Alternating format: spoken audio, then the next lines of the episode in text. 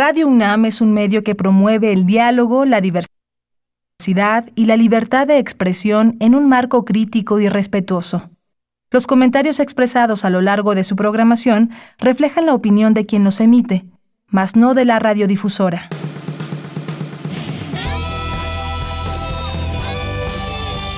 Prisma RU. Relatamos al mundo.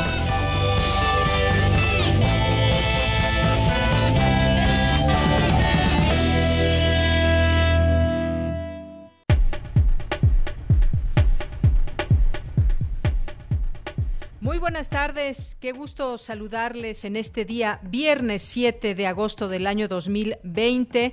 Siempre es un gusto estar aquí con todos ustedes en estos micrófonos. Ya cerramos otra semana más juntos este viernes que da entrada al fin de semana y va a haber muchas actividades como las ha estado habiendo vía remota y pues vamos a recomendarles algunas cosas para este fin de semana. Hay varias actividades que queremos compartir con ustedes porque entre otras cosas es el Día Internacional de los Pueblos Originarios. Hay un evento que organiza la Secretaría de Cultura Federal y pues vamos a poder escuchar a distintos periodistas, enfoques y demás sobre cómo, cómo se da eh, el periodismo también en la cobertura de todos estos temas indígenas vamos a tener este tema, así que quédese con nosotros y otras invitaciones, ya siendo viernes. Si ustedes tienen algunas recomendaciones también, algo que crean que, que pues que vale la pena ver, escuchar, pues por favor háganlo llegar aquí en nuestras redes sociales, arroba PrismaRU en Twitter y Prisma RU en Facebook. Les saludo con mucho gusto, yo soy de Yanira Morán y a nombre de todos mis compañeros eh, los invitamos a que nos acompañen de aquí a las 3 de la tarde.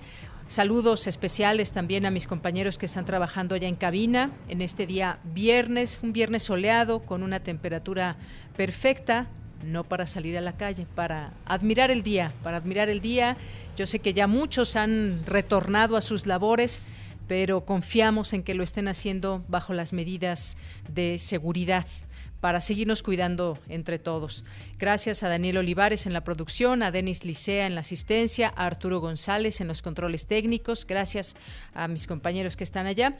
Y el día de hoy eh, vamos a platicar sobre un tema que nos parece muy importante eh, ahora que surgen también estos temas sobre el glifosato, por ejemplo, que es un herbicida que se ha prohibido en distintos países y pues ahora hay lo que pareciera ser una opinión enfrentada, encontrada entre la Semarnat y la Secretaría, Secretaría de, de Desarrollo Agrario.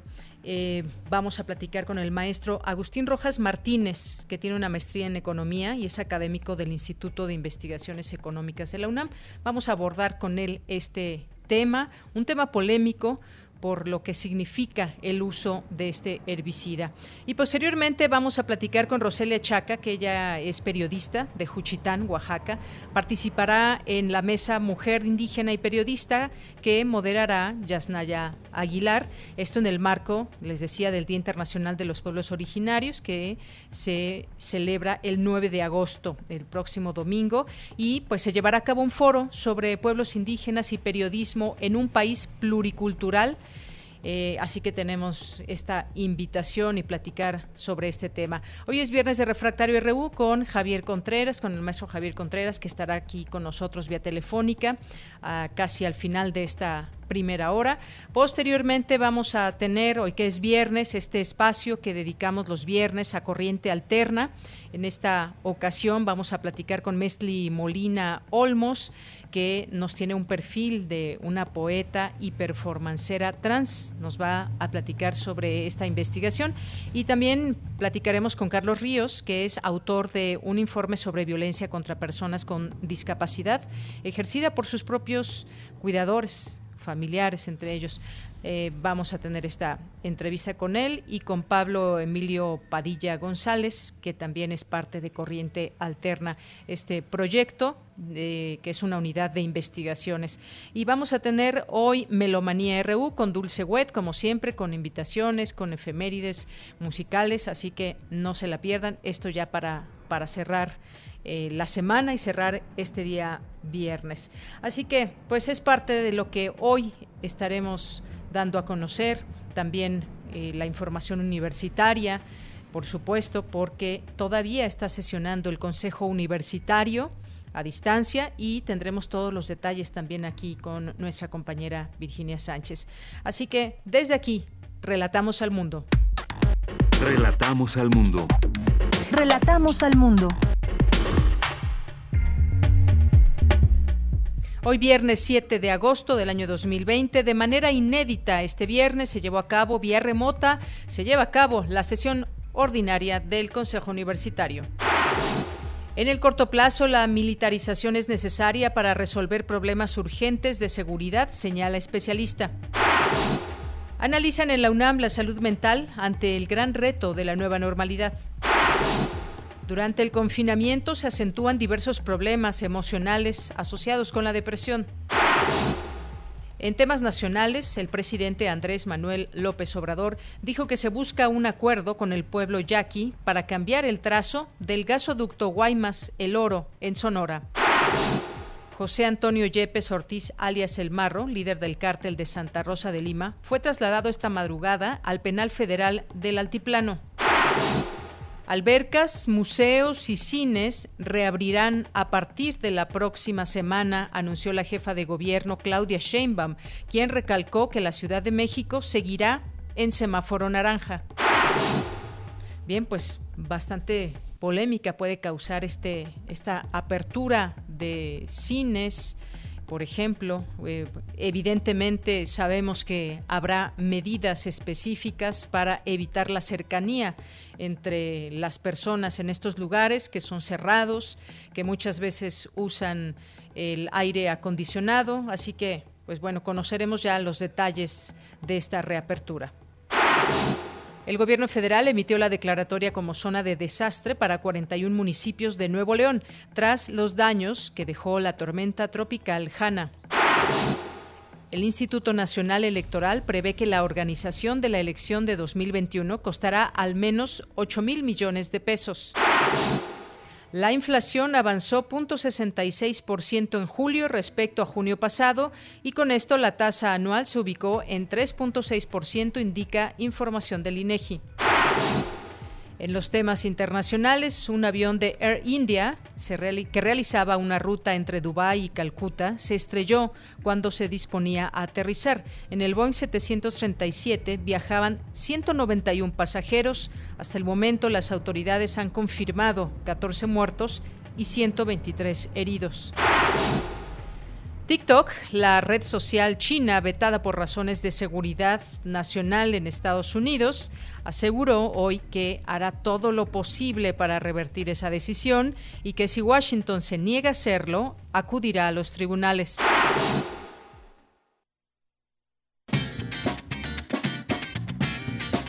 Hoy en la UNAM, ¿qué hacer y a dónde ir?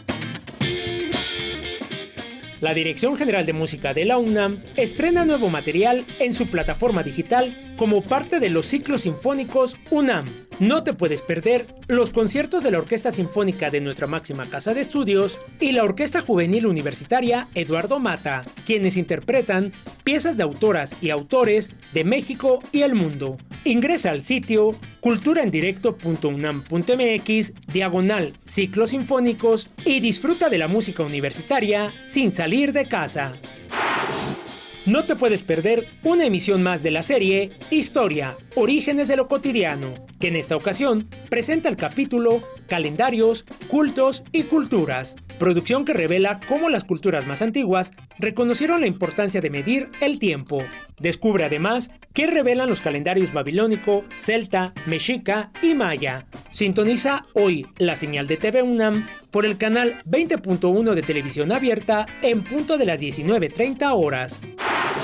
Recuerda que durante esta contingencia sanitaria, lo importante es estar bien informado. Por ello, te seguimos recomendando el programa de televisión La UNAM Responde, con información actualizada del nuevo coronavirus a nivel nacional e internacional, así como el análisis y recomendaciones por parte de expertos y especialistas de nuestra máxima casa de estudios. Sintoniza hoy y todos los días en punto de las 14.30 horas y en su repetición a las 18.30 horas la señal de TV UNAM por el canal 20.1 de televisión abierta.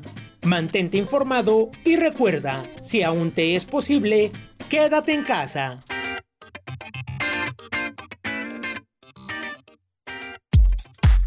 Prisma RU. Relatamos al mundo.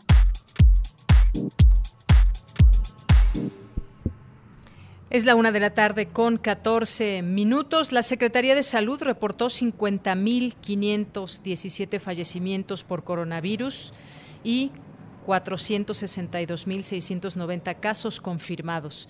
Por su parte, la Secretaría de Educación Pública informó que el Instituto Politécnico Nacional aplicará el examen de admisión a educación superior y media superior de manera presencial los días 28, 29 y 30 de agosto en sus planteles. Las clases iniciarán de manera presencial y a distancia el 28 de septiembre en la UNAM, el proceso de selección para ingresar a la educación media superior y superior será del 18 al 30 de agosto y el inicio de clases a distancia será el 21 de septiembre. La Universidad Autónoma Metropolitana lo hará a distancia a partir del 31 de agosto.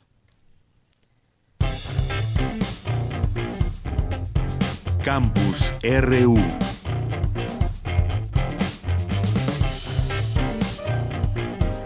Y en nuestro campus universitario, me voy a enlazar con mi compañera Virginia Sánchez, México debe estar seguro que en estos momentos cuenta con su universidad, aseguró el rector de la UNAM durante la sesión ordinaria del Consejo Universitario, que continúa sesionando a distancia desde esta mañana. ¿Qué tal, Vicky? Muy buenas tardes. Adelante. Hola, ¿qué tal, Deya? Te saludo con mucho gusto a ti y al auditorio de Prisma RU. Para dar continuidad a sus actividades sustantivas y con las medidas sanitarias que por la pandemia de COVID-19 se mantienen, de manera inédita el Consejo Universitario lleva a cabo su sesión ordinaria vía remota. Al iniciar esta sesión, el rector Enrique Graue brindó un mensaje de reconocimiento a la comunidad universitaria que ha sabido, dijo, superar de manera inigualable los retos que se han enfrentado. Escuchemos. Quisiera hacer un merecidísimo reconocimiento a toda la comunidad que ha sabido superar con inigualable determinación los retos que hemos enfrentado y que estoy cierto tendremos que seguir superando. primeramente, reconocer a nuestro alumnado que por centenas de miles se ha intentado adaptar al reto de concluir sus ciclos escolares a distancia en modalidades a las que no estaban acostumbrados y superando todas las dificultades inherentes a ello. A toda la población estudiantil le debemos nuestra solidaridad, empatía y consideración. Agradecer también, por supuesto, al cuerpo docente, que con voluntad e interés se involucró en los distintos recursos tecnológicos y con versatilidad siguió adelante para cumplir su importantísima misión. A nuestros investigadores, quienes desde sus laboratorios y cubículos continuaron sus investigaciones o adaptaron metas y objetivos para dar respuesta a los problemas que enfrenta la nación. Y al personal administrativo, que desde sus distintas y variadas funciones permitieron que la universidad continuara su indeclinable labor. Asimismo, señaló que en estos momentos México debe tener la seguridad de contar con su universidad y se solidarizó con las familias de los miembros de la comunidad universitaria que han perdido la vida durante esta pandemia. Esto es lo que dijo. En estos momentos, todavía sigamos, México debe saber y estar seguro de que cuenta con su universidad, con la universidad de todas y todos los mexicanos. Las y los universitarios son el reflejo del lema de nuestra casa de estudios, un ejemplo para la nación y una muestra tangible de que México tiene un futuro cierto y prometedor. En ese futuro, para ese futuro, lamentablemente no contaremos con la presencia de más de 50 miembros de la comunidad universitaria que perdieron la vida víctimas de esta despiadada pandemia. A sus familiares, amigos y seres queridos, nuestras más sinceras condolencias. Es por su ausencia que debemos seguir adelante y resurgir con mayor fuerza y determinación. Por lo que solicitó un minuto de silencio en, memoria de las y los universitarios que han fallecido a consecuencia del coronavirus y por otras razones biológicas. Y en los puntos del orden del día se tomó protesta de los nuevos consejeros universitarios y se designó a María de la Luz Jimena de Teresa de Oteiza del Instituto de Matemáticas como nueva integrante de la Junta de Gobierno. Asimismo, se aprobó la designación como investigadores eméritos de Julio Alfonso Labastida Martín del Campo del Instituto de Investigaciones Sociales y de Jaime Humberto Urrutia Fukugauchi del Instituto de Geofísica. Asimismo, con el objetivo de lograr que los estudiantes adquieran conocimientos, habilidades, actitudes y valores para desempeñarse en diferentes espacios ocupacionales, además de ampliar saberes generacionales que les sirva de apoyo en su orientación vocacional y sean un complemento a su formación en bachillerato, se aprobó la creación del Plan de Estudios Técnicos Especializados del Colegio de Ciencias y Humanidades. En otro punto se modificó el Estatuto de la Defensoría de los Derechos Universitarios para cambiar su nombre a Defensoría de los Derechos Universitarios, Igualdad y Atención de la Violencia de Género, así como los cambios al artículo 98 del Estatuto General para adicionar la fracción 3 relacionada con sanciones para los casos de violencia de género. En ese sentido, se creará un consejo consultivo conformado por las y los titulares del Centro de Investigaciones y Estudios de Género y del Instituto de Investigaciones sobre la Universidad y la Educación, por una profesora emérita de la UNAM con conocimiento sobre derechos humanos o estudios de género, por cinco alumnas provenientes de los diferentes niveles de estudios y sedes de la UNAM y por un docente de la Escuela Nacional Preparatoria o del Colegio de Ciencias y Humanidades, garantizando con esto la paridad de género. Esta defensoría podrá recibir quejas del alumnado, personal académico y administrativo por actos u omisiones que afecten los derechos que otorga la normatividad universitaria, así como por los que constituyan violencia de género. Y otro de los puntos a discutir es la aprobación del proyecto de cuenta anual correspondiente al ejercicio 2019. De ella, este es mi reporte sobre esta sesión inédita del Consejo Universitario que se lleva a cabo pues desde esta mañana, el día de hoy. Así es, Vicky. Pues muchas gracias. Ya nos, nos, pusiste al tanto de lo que ha sucedido hasta este momento ahí en el Consejo Universitario que ha sesionado de esta manera por la situación de pandemia en que nos encontramos. Muchas gracias, Vicky. Buenas tardes. Igualmente, Bella. Buenas tardes. Hasta luego. Y bueno, me enlazo ahora con Tamara Quirós, que nos tiene información sobre pues este diálogo de especialistas sobre la reapertura de actividades culturales y los retos que enfrentarán las instituciones después de la pandemia. ¿Qué tal, Tamara? Muy buenas tardes. Deyanira, muy buenas tardes a ti y a todos los que escuchan este programa Prisma RU. Así es, como parte de México Creativo, Desarrollo Cultural Sostenible, una plataforma que trabaja para trazar líneas estratégicas en materia de economías culturales y creativas. Ayer por la tarde se realizó el diálogo bilateral México-Canadá con la finalidad de abrir un espacio de reflexión, análisis y también cuestionamiento adaptados a la realidad mexicana actual. Durante más de 75 años, México y Canadá han compartido una relación y conexiones culturales, Ambos países se han convertido en aliados que comparten un diálogo, un compromiso constante. En esta conversación que marca el inicio de una serie de diálogos, estuvieron presentes Simone Browse del Canada Council for the Arts, también estuvo Marina Núñez, subsecretaria de Desarrollo Cultural, Juan José Gómez Camacho, embajador de México en Canadá, Chantal Chasternay, eh, ministra consejera de la Embajada de Canadá en México, y Juan Ayala, secretario técnico de Planeación y Programación de la Coordinación de Difusión Cultural de la UNAM.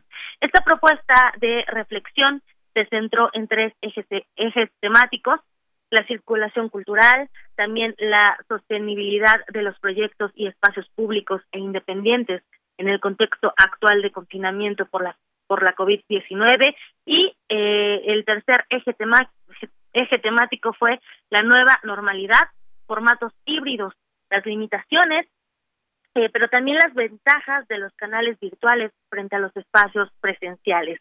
Referente al tema de la circulación cultural y las propuestas en este ámbito, Juan Ayala compartió lo que se ha realizado desde Cultura UNAM. Vamos a escuchar parte de lo que compartió. Definitivamente a nosotros en el ámbito institucional de la universidad, esta coyuntura, los resultados en el ámbito digital han sido verdaderamente sorprendentes. Simplemente quiero ponderar algunas de las actividades del gran programa este que se hizo Cultura UNAM en casa. Se desarrollaron cerca de mil actividades que se clasificaban en distintos eh, rubros. Uno de los más importantes para nosotros también por la naturaleza de la universidad, pues fueron los cursos y los talleres, los programas, los diplomados tuvieron un auge excepcional. Que además recobra mayor importancia por cómo se ha desarrollado la pandemia, por el tiempo que ha pasado y el estado en el que nos encontramos, eh, pues es, eh, es la reapertura y la de actividades culturales y los retos que enfrentan las instituciones. Eh, preguntas como cómo retomar la llamada nueva normalidad, cuáles serán los protocolos y qué decir de los formatos híbridos fueron parte de esta charla. Vaya, las actividades que se piensan realizar de forma presencial y virtual. Vamos a escuchar qué dijo Juan Ayala en este conversatorio entre México y, y Canadá al respecto de este tema. Evidentemente tenemos unos protocolos de regreso en la universidad basados literalmente, como decía al principio, en los semáforos. Nosotros eh, tenemos pensado hacer muchas actividades al aire libre. Diez días, esto ya es un decreto del rector de Enrique Graue en el que después de el pasar a semáforo amarillo en la Ciudad de México, diez días después de estar en semáforo amarillo, vamos a empezar a hacer actividades, insisto, en las islas, en los estacionamientos, en las explanadas de las escuelas, todas las preparatorias y las facultades. Tenemos un reto importantísimo en el modelo económico para sostener estas actividades. Si bien la taquilla efectivamente en muchas de las, de las actividades artísticas no es sustancial para llevarlas a cabo, sí es una ayuda importante. Este encuentro es una de una infinidad de, de colaboraciones que son urgentes, digamos, con, con el gobierno federal, con la, con la Secretaría de Cultura, Deyanira, auditorio, esto es parte de los temas que se compartieron en este primer diálogo bilateral México-Canadá sobre los retos ante los tiempos adversos por los que pasamos con la pandemia y que también son una parte fundamental de las soluciones que se pueden tomar como una oportunidad de experimentación, generando eh, redes de colaboración. Hasta aquí la información y que tengan muy buena tarde. Muchas gracias, Tamara. Muy buenas tardes. Relatamos al mundo. Relatamos al mundo.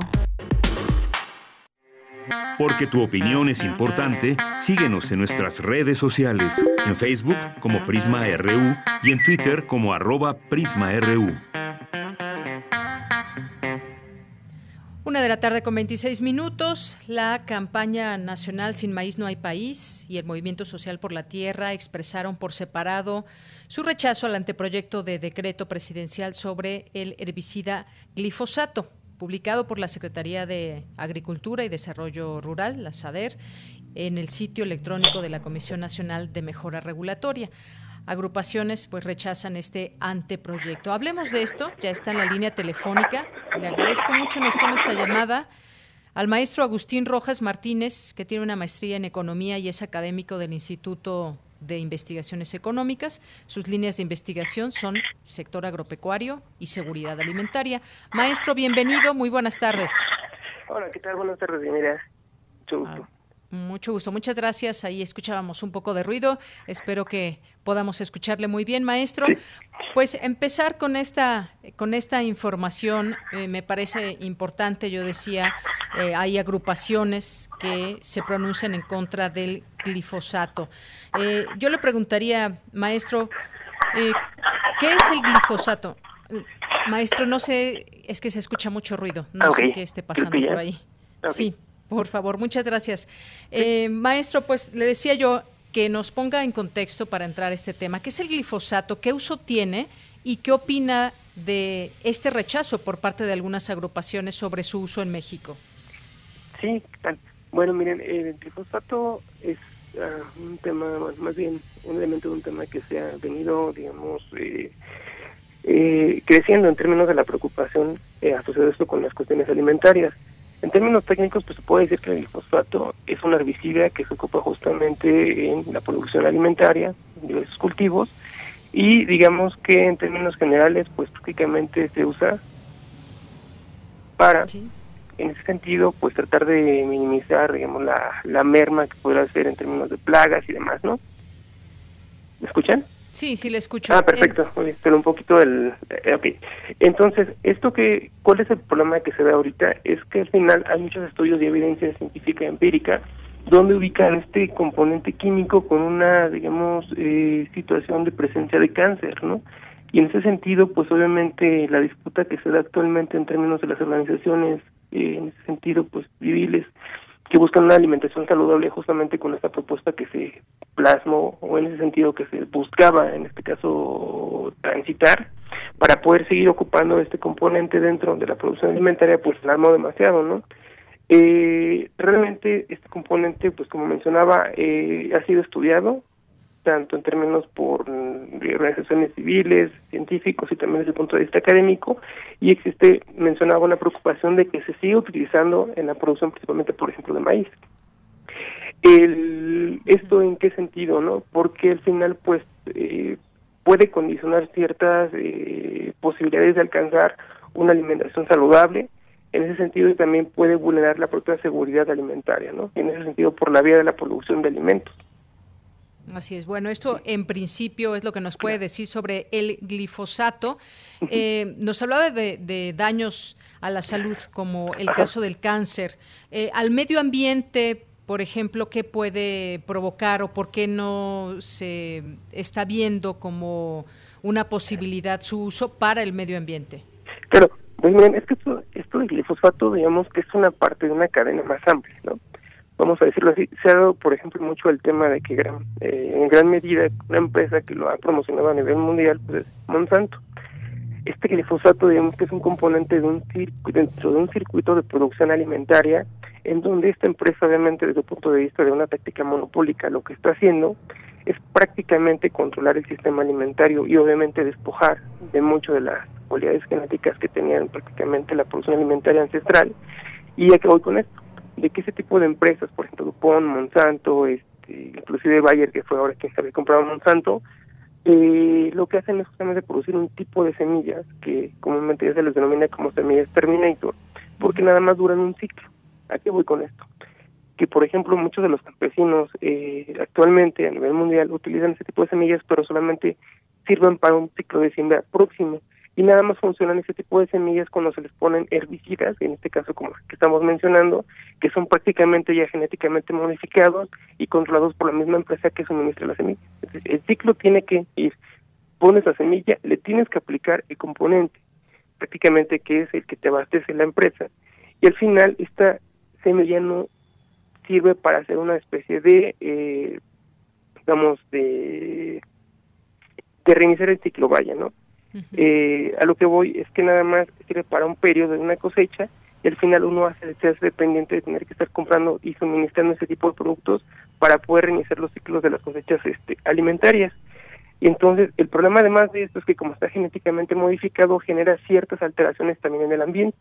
¿Por qué? Porque al final son químicos que alteran prácticamente la composición en términos del ecosistema, lo degradan y al final también, por ejemplo, pensamos la cuestión de la tierra, ¿no? Hay una forma de erosión en la cual, aunque se esté reproduciendo el esquema de la cadena de, alimentación, prácticamente las condiciones, por ejemplo, de eh, fertilidad del suelo se van degradando. Entonces, además, digamos, del efecto que tiene en términos ambientales y también desde el punto de vista de daños a la salud, este elemento también es importante para poder conectar este tipo de cadenas, digamos, agroalimentarias, en donde el control corporativo prácticamente de agroindustria tiene un eh, efecto directo, ¿no? Así es, eh, maestro. En este sentido, desde su punto de vista y con estos elementos que nos platica, ¿debería prohibirse su uso, el uso del glifosato? Pues por la evidencia que tenemos científica de que es asociado con un deterioro en las condiciones de salud de la población, pues, prácticamente se tendría que decir que sí, ¿no? De forma ineludible.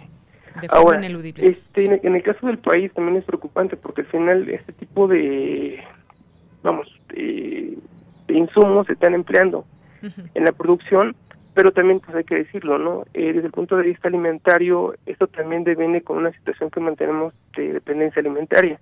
O sea, el glifosato al final sí es parte importante en términos del contexto de la producción que se esté, vamos, eh, generando, pero también hay que decir que muchas de las importaciones que el país desde la apertura comercial estuvo, pues en este caso, atrayendo como alimentos externos, prácticamente tienen esos componentes.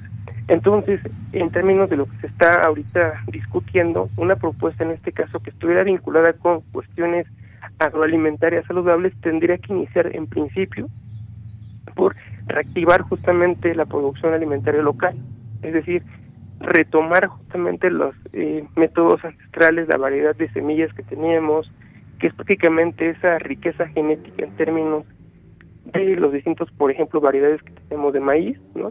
Y que al final este tipo de semillas, como gran parte de nosotros sabemos, los campesinos podían guardar las mejores y poder, en este caso, eh, destinarlas a la siguiente siembra, ¿no? Entonces, este problema que al final pareciera que nada más atañe a la, a la parte ambiental, a las condiciones de salud, también lo que está haciendo es mantener correlaciones de dependencia en términos de quiénes están suministrando las cadenas en ese sentido este, y las posibilidades de poder producir alimentos en México, ¿no? Así es, maestro. ¿Esto cómo lo ligamos con la seguridad alimentaria, que también es otro tema? Eh, me gustaría que nos diga a grandes rasgos qué significa la seguridad, la seguridad alimentaria y cómo, eh, pues, si estaría o no en riesgo con el uso del glifosato. Pues vamos, el concepto de seguridad alimentaria que más tiene, digamos, eh, presencia a nivel mundial es el de la FAO. La FAO encuentra que la seguridad alimentaria se compone por cuatro dimensiones, el acceso que implica el tener ingreso para poder crear los alimentos y también medios físicos que significaría el abasto, mecanismos de abasto y distribución, la disponibilidad que es la capacidad de una nación para poder, en este caso, abastecer a su población de alimentos independientemente de que son importados o producción interna. La otra que es importante aquí para lo que tratamos es la utilización biológica de los alimentos. ¿Por qué? Porque lo que plantea la seguridad alimentaria es que todos los individuos tendrían que tener las posibilidades de acceder a alimentos sanos e inocuos que les permitan, en ese sentido, poder reproducir su vida de manera sana y en ese sentido sin tener algún tipo de afectación en sus condiciones de salud para que su cuerpo pueda absorber de manera óptima en cada periodo de su vida los alimentos de manera, eh, digamos, óptima. Nuevamente. Ahora, ¿en qué sentido se pone eh, esto en juego? Porque el último componente, que es la estabilidad en el tiempo, implicaría tener todo esto asegurado para, pues, reproducirnos como sociedad. El problema es que el fosfato, además de afectar la forma de producción, en ese sentido, como es desde el punto de vista de la disponibilidad, lo que estaría implicando es que la producción interna que tendríamos para abastecer a la población estaría con este componente, dañando obviamente el objeto de consumo, que es el alimento, y en ese sentido, pues eh, también asumiendo que si se incorpora seremos corresponsables de que nuestra propia producción alimentaria, de nuestra disponibilidad, estaría siendo ya encaminada al uso de este componente. Cuando pasa con las importaciones, pues ahí no podemos hacer nada, porque asumimos que lo que estamos comprando nos lo vamos a comer y no podemos velar porque fuera sano o no sano, ¿no? Pero la otra también es que en la utilización biológica del alimento estaríamos consumiendo alimentos que nos están dañando.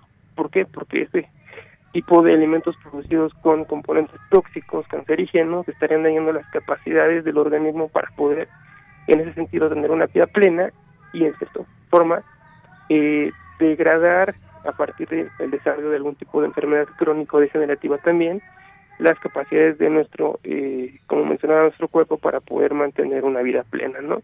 Entonces, desde ese punto eh, se dispone la condición de la disponibilidad como un mecanismo base para poder tener una condición de utilización biológica del alimento óptima. Si no tenemos alimentos sanos, por tanto, no podemos tener una vida sana como lo plantea el concepto de seguridad alimentaria. En este caso mencionaba, este, que es el que plantea la FAO, ¿no? Así es. Hay un, dato interesante, maestro, que también hace unas semanas, dicen estas agrupaciones, se recibió con beneplácito la posición de la Semarnat y del gobierno actual en el sentido de mantener el rechazo a las importaciones de glifosato y buscar su prohibición gradual hasta lograr terminar con su uso en el 2024 en México. Eh, sin embargo, pues bueno, parece ser que también hay otras posturas en todo esto. ¿Hacia dónde debemos eh, mirar tomando en cuenta el uso que ya se sabe que puede provocar y lo que vendría para México? Porque parece ser que ahorita hay ese gran debate.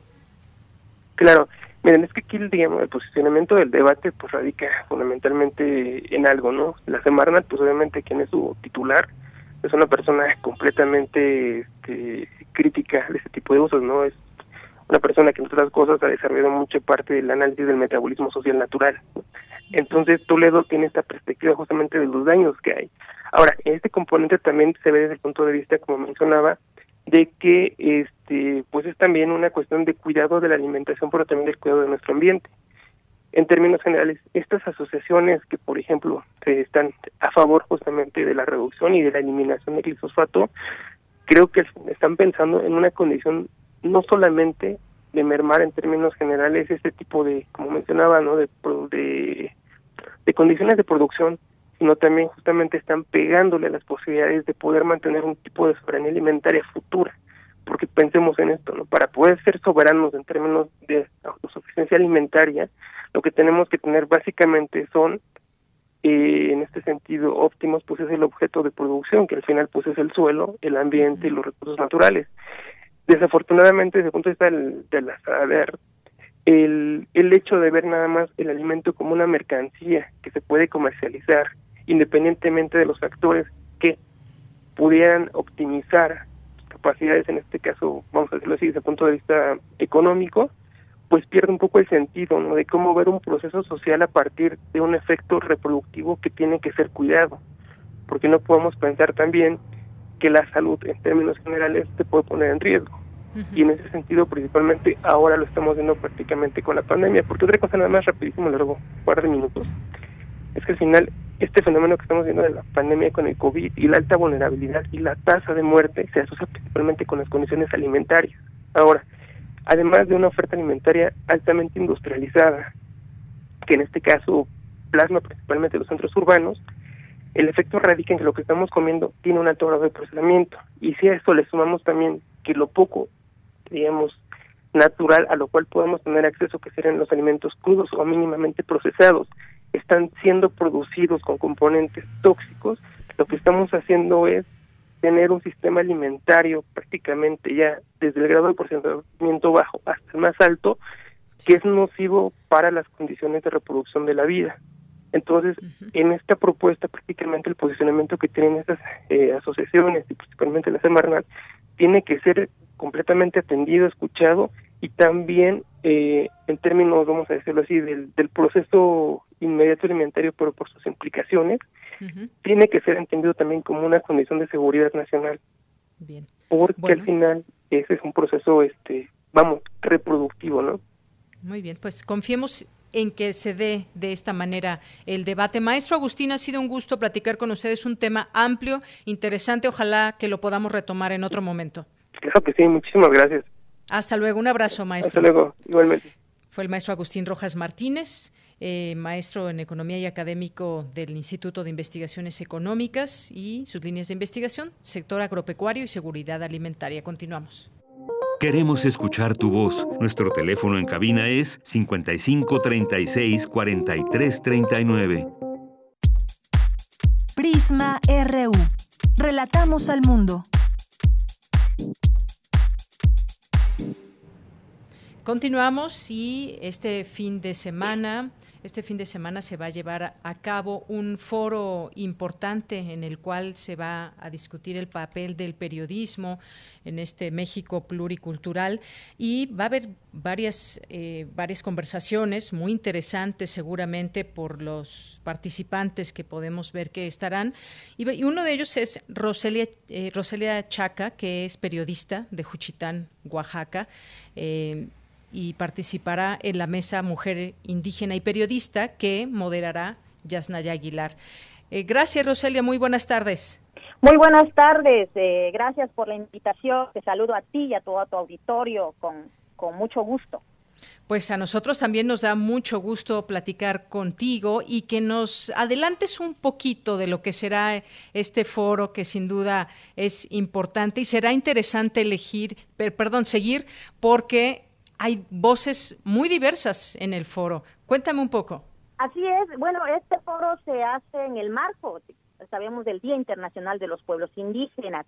Y en esta mesa, creo que es la única mesa, que habla sobre donde vamos a presentar mujeres, mujeres indígenas y periodistas. Creo que es una triada casi casi perfecta, salvo que nos estamos en México, ¿no? Y nosotros desde nuestra experiencia vamos a hablar un poco sobre pues el trabajo que hacemos como eh, indígenas, periodistas desde las comunidades indígenas.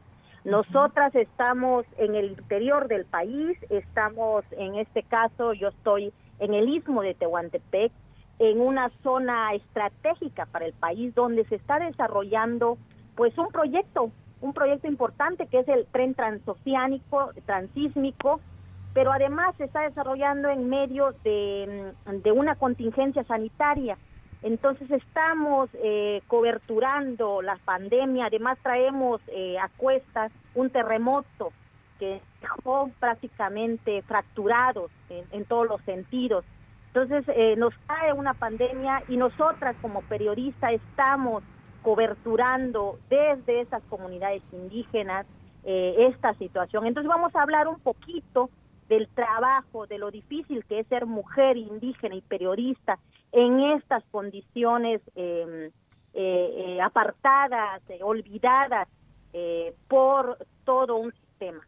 Y bueno, esa es pues más o menos la charla que vamos a tener, las estrategias que aplicamos para coberturar desde estas comunidades para que se entere pues el resto del país de lo que está sucediendo.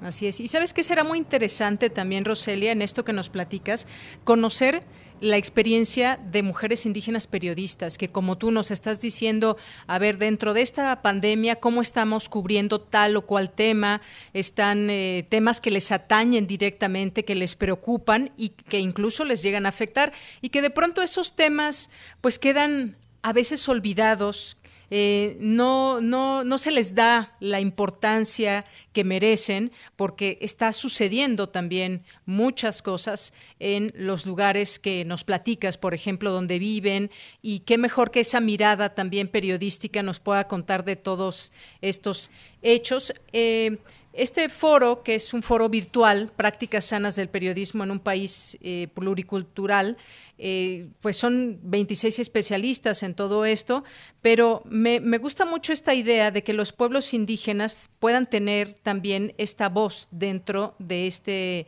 Eh, de este, del periodismo, es un eje temático también sobre periodismo cultural. Platícame un poco también qué tan, ¿Cuáles son las dificultades de pronto a las que se pueden enfrentar eh, como periodistas en, sus regiones? Por ejemplo, eh, lo que eh, lo que lo, importante de esto que somos mujeres las que vamos a participar es importante resaltarlo en esta mesa, mujeres. Entonces, pues ha sido pues difícil poner en pues al, foco de de las em, de los medios nacionales o importantes, por asílo decir, em, el tema de la mujer, por ejemplo, ¿no? El tema de la mujer en el campo, el tema de la mujer en su derecho a la salud, acceso a la salud, la violencia en estas comunidades indígenas que a pesar de que están, pues aparte de que están alejadas eh, de todo centro urbano, por ejemplo, eh, a ellas las, las, maltratan, las violentan, eh, amparándose en este sistema de usos y costumbres. Un tema que, pues el mismo Estado eh, se deslinda diciendo es que es por usos y costumbres, cuando esos usos y costumbres violentan el derecho a la mujer, de la mujer en estas comunidades. Entonces son temas que son difíciles de tratar porque somos de estas comunidades y nos pueden al final de tachar, que al final no nos importa, pero es muy difícil eh, que no ¿no? Eh, porque nos desenvolvemos en este contexto, en estas comunidades. Entonces, por lo menos yo tengo muchísimo cuidado al tratar estos temas, eh, pero insisto siempre en, ponerlos a discusión. Por ejemplo, el asunto del rapto en, en, niñas, en, en esas comunidades por eh, el asunto de la virginidad, un tema súper este, complejo eh, y yo formo parte de esa comunidad, ¿no?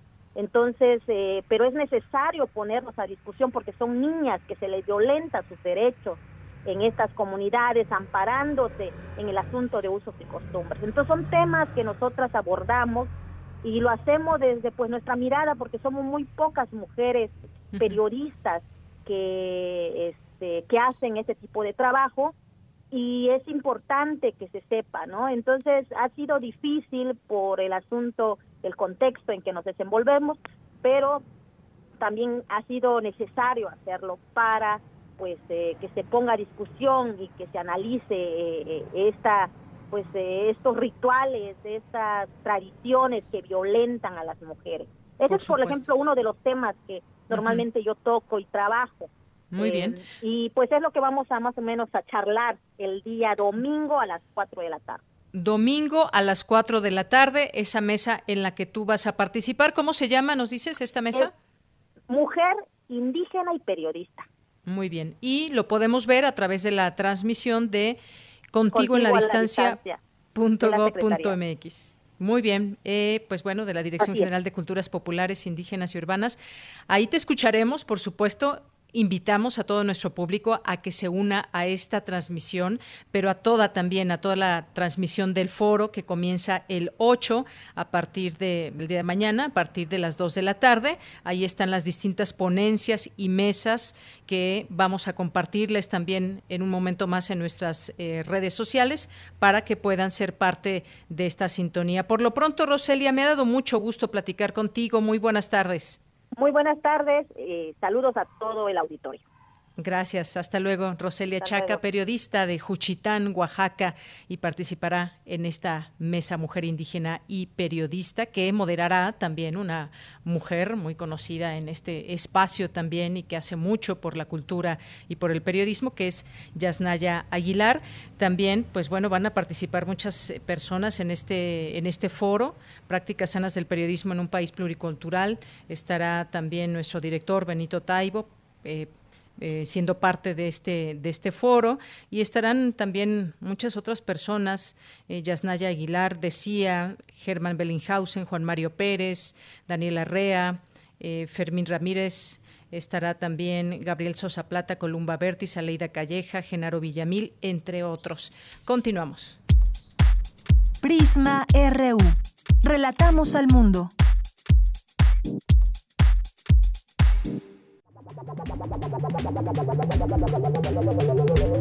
El refractario, RU.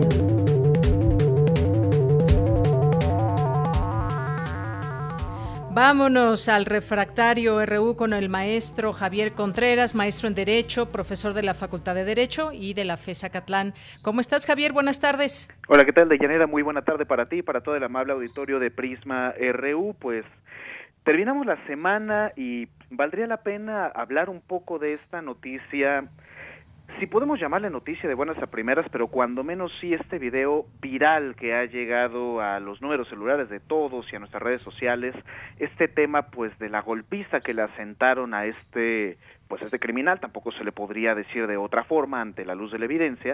Oye, que ya pide dos millones de pesos. Mándeme.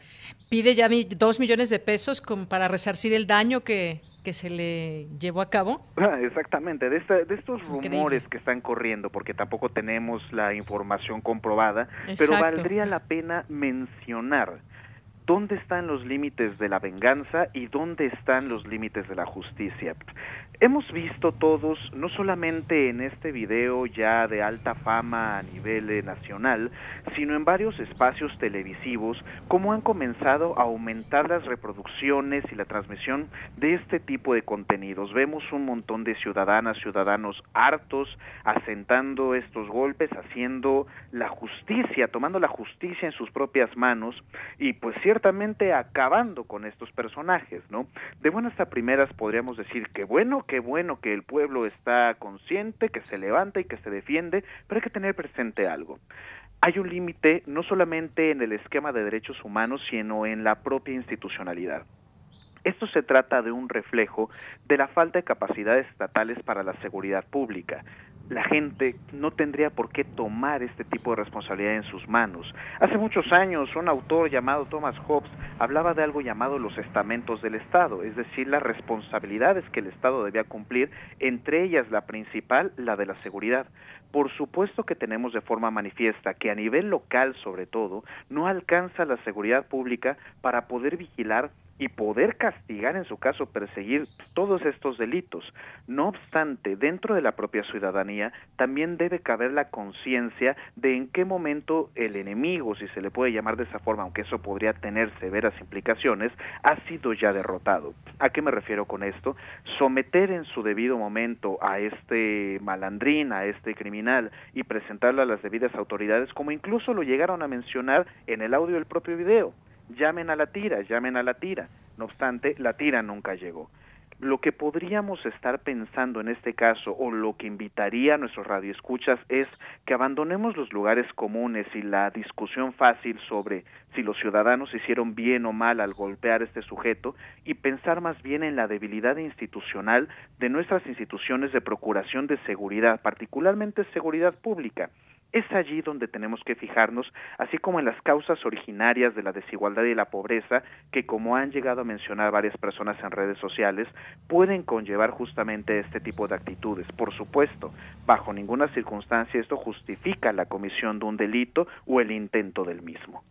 Claro, finalmente, también pues es una situación en la que pues se insta siempre a que se vaya y se haga la denuncia correspondiente, pero es un tema, es un problema que las autoridades no han podido resolver del municipio, en este caso de, Texcoco, pero no solamente es el único municipio del Estado de México, sino hay otros que todos los días, todos los días la gente tiene que padecer a estos asaltantes que en dos minutos ya los despojaron y sí, no se encuentra, no se encuentra la policía. Otro tema, vamos a echar una mirada, ¿qué, a echar una mirada, ¿qué, ¿qué está pasando en el gabinete de la 4T? luego de este audio que pues se desconoce exactamente de qué fecha fue, pero que surge en un momento importante, críticas del, del secretario de la Semarnat, Víctor Toledo, a eh, este proyecto de la Cuarta Transformación. ¿Qué opinas? Exactamente, Deyanira, me parece que es un tema que muchos han tomado como una suerte de, de crítica o de un mal presagio en el gobierno de López Obrador. A mí me parece algo que podría incluso celebrarse. Es decir, ¿Cuántas veces nos habíamos enterado, salvo por algunos trascendidos periodísticos en diarios de circulación nacional, acerca de los diferendos o de los desacuerdos que podían surgir al interior de un gabinete presidencial?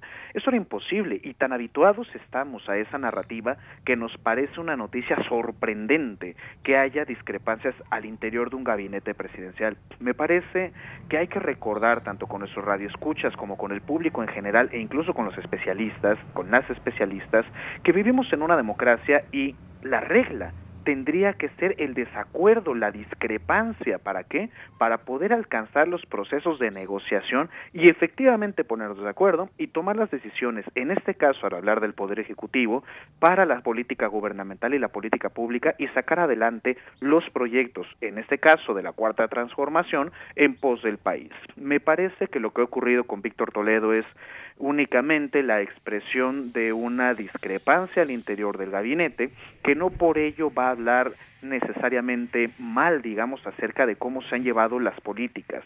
Vimos ya las declaraciones del propio presidente López Obrador diciendo, bueno, no se trata un pensamiento único, ahora, esa sería la parte celebrable. Lo que creo que es importante apuntar también es el impacto que pueden llegar a tener esas políticas y la concentración de algunas responsabilidades en algunos personajes. Por citar un nombre, el jefe de la oficina de la presidencia, se habló en esos audios y como se ha reproducido en las diferentes notas periodísticas, que está concentrando mucha responsabilidad en tanto a la negociación con empresarios, con industriales, y hay que recordar que para eso ya existe un ministerio también en nuestro país, particularmente la Secretaría de Economía, y en su caso, donde han delegado responsabilidad en la Secretaría de Relaciones Exteriores. Lo que valdría la pena, en todo caso, preguntarnos desde un, ángulo institucional sería quién va a desempeñar qué responsabilidad para poder brindar una mayor especialización al gobierno del presidente López Obrador.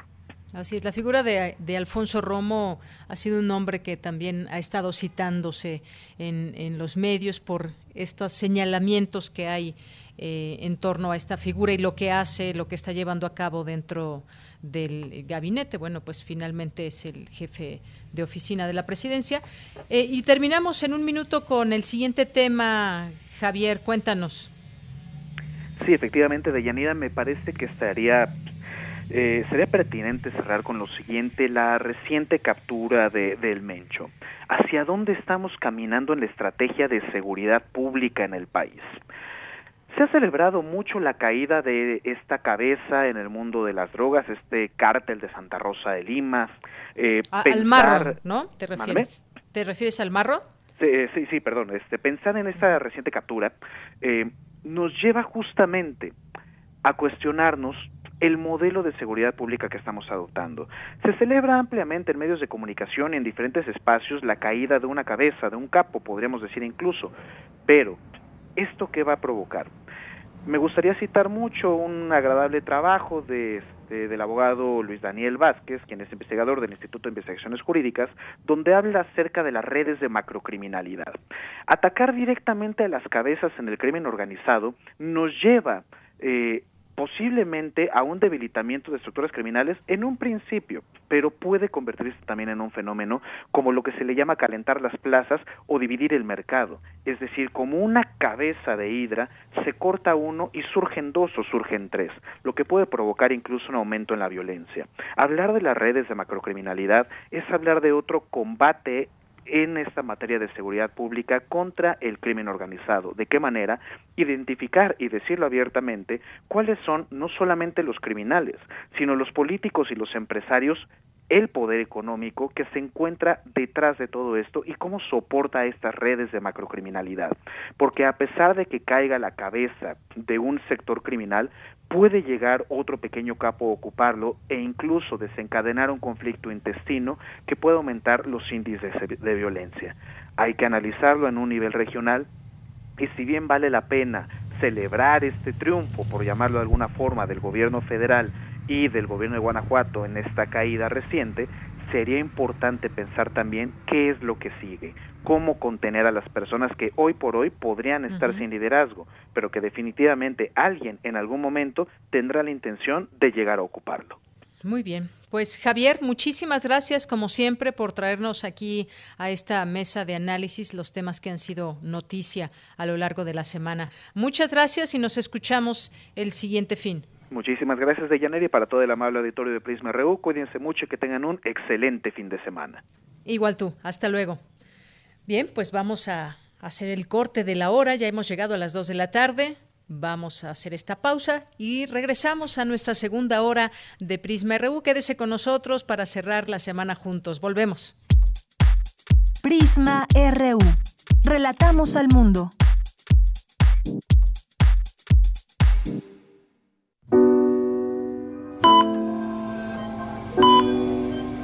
860 de AM.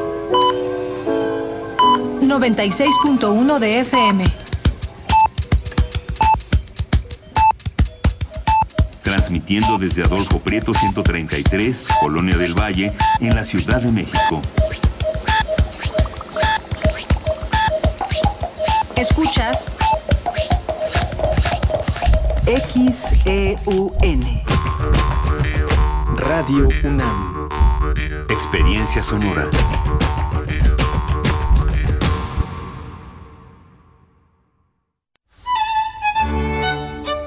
En la imaginación surgen las notas que quedan escritas para siempre en una partitura. Desde ese momento, sin importar cuándo fueron creadas, al tocarlas, se vuelven tiempo presente muchos instrumentos se juntarán en el mismo espacio y a una señal nacerá la pieza que entrará por tus oídos. Súmate a la experiencia de revivir la música.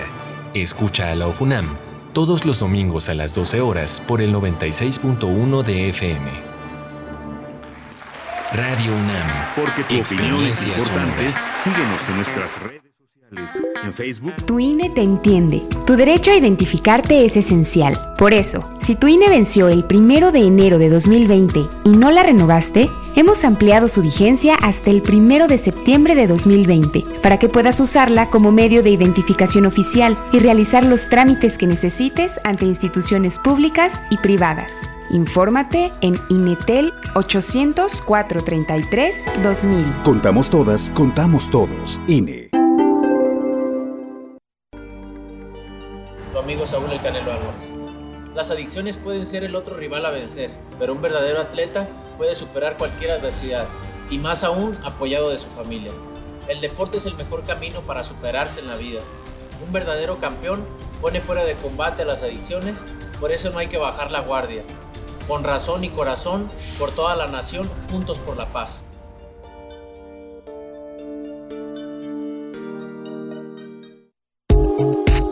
La psicología observa al ser humano, sus escenarios y comprende su diversidad. Adentrémonos en ella. Juntos hagamos conciencia, psicología y sociedad. Cuarta temporada. Un programa de análisis y reflexión con Berenice Camacho y los doctores Mariana Gutiérrez Lara, Jorge Álvarez Martínez y Laura Ramos Langurén. Todos los lunes a las 18 horas por el 96.1 de FM y su retransmisión los jueves a las 16 horas por el 860 de AM. O si lo prefieres, escucha el podcast en radiopodcast.unam.mx. Radio UNAM, Experiencia Sonora.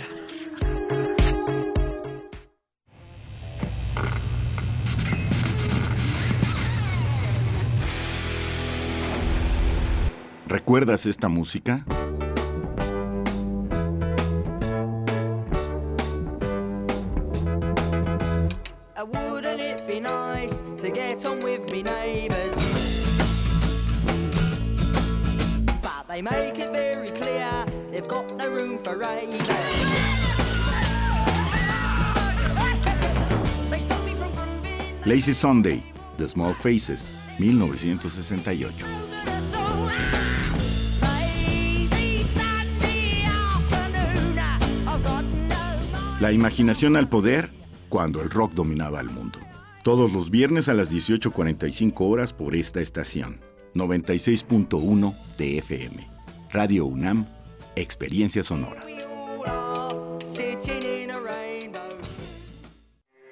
Porque tu opinión es importante, síguenos en nuestras redes sociales, en Facebook como Prisma RU y en Twitter como arroba PrismaRU.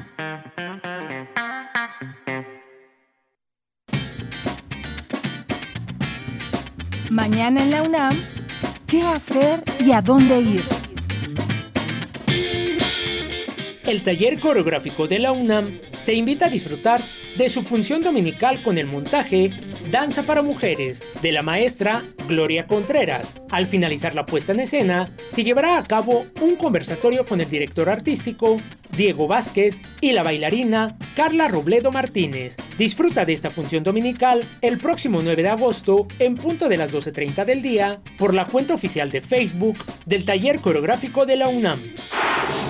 Si tienes problemas para dormir, mala calidad de sueño, no descansas o tienes algún problema respiratorio, te recomendamos acercarte a la Clínica de Trastornos del Sueño de la UNAM, que a partir de este 3 de agosto comenzó a dar consultas virtuales de la mano de especialistas de la Facultad de Medicina. Recuerda, si padeces insomnio, somnolencia o mala calidad del sueño, ingresa al sitio clinicadelsueño.facmed.unam.mx. La Filmoteca de la UNAM abre la convocatoria del curso en línea Periodismo Cinematográfico, impartido por el escritor y periodista Sergio Huidobro, que se llevará a cabo del 17 de agosto al 21 de septiembre. Si lo prefieres, puedes participar en el curso La Ciudad de México y el cine a cargo del director, guionista y productor de cine, Hugo Lara Chávez, donde aprenderá los vínculos y características entre la Ciudad de México y las películas significativas que se han filmado en ella. Este curso se llevará a cabo del 19 de agosto al 21 de septiembre.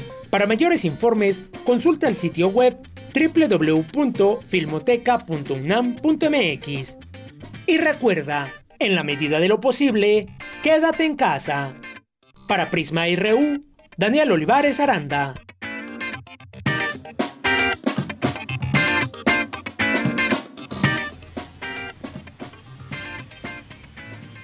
Bien, ya estamos de regreso, dos de la tarde con ocho minutos, como nos dice Daniel, en la medida de sus posibilidades, quédense en casa. Bueno, últimas noticias también del Consejo Universitario, máximo órgano del gobierno de la UNAM, aprobó por unanimidad la cuenta anual de 2019, año en que esta casa de estudios ejerció un presupuesto de 45.796.4 millones de pesos. Al rubro de docencia se destinaron 27.310.5 millones de pesos, de los cuales 21.201.5 millones fueron para educación superior y 6.109 millones para el bachillerato. A la investigación se canalizaron 12.096.5 millones de pesos, mientras que las funciones de extensión universitaria recibieron 3.736.7 millones de pesos.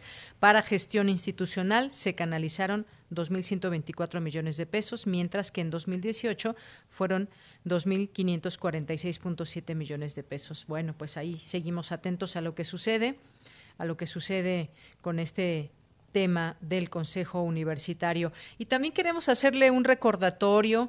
Hace ocho días Dulce Wet nos invitó al ballet El Principito, bajo la dirección de Rodrigo González, coreógrafo, y las funciones son el 8 y 9 de agosto, mañana y el domingo, a la 1.30, eh, a través del CENART.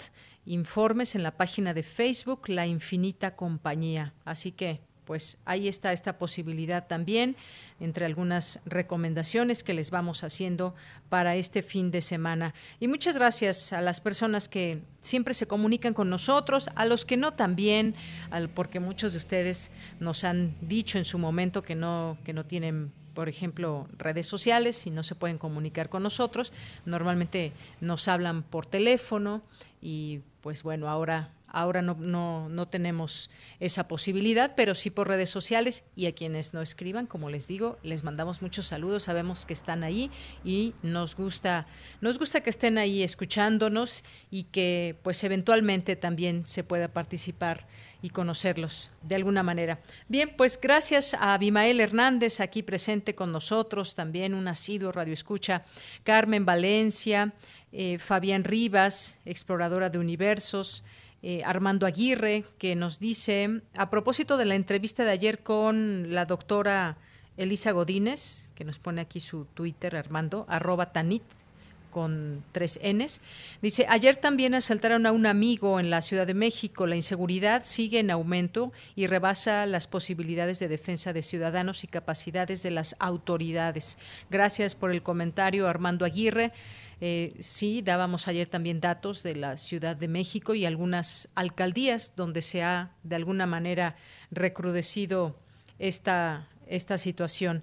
Bien, eh, Manu X nos dice, no siempre escribo, pero casi siempre atento. Saludos en este viernes, que la tarde está de lo mejor. Saludos desde el auto, afuera, pero con todas las medidas, nos dice Manu X, X y nos manda una fotografía Aquí nos va escuchando desde su automóvil, está sintonizando el 96.1 de FM, Radio UNAM.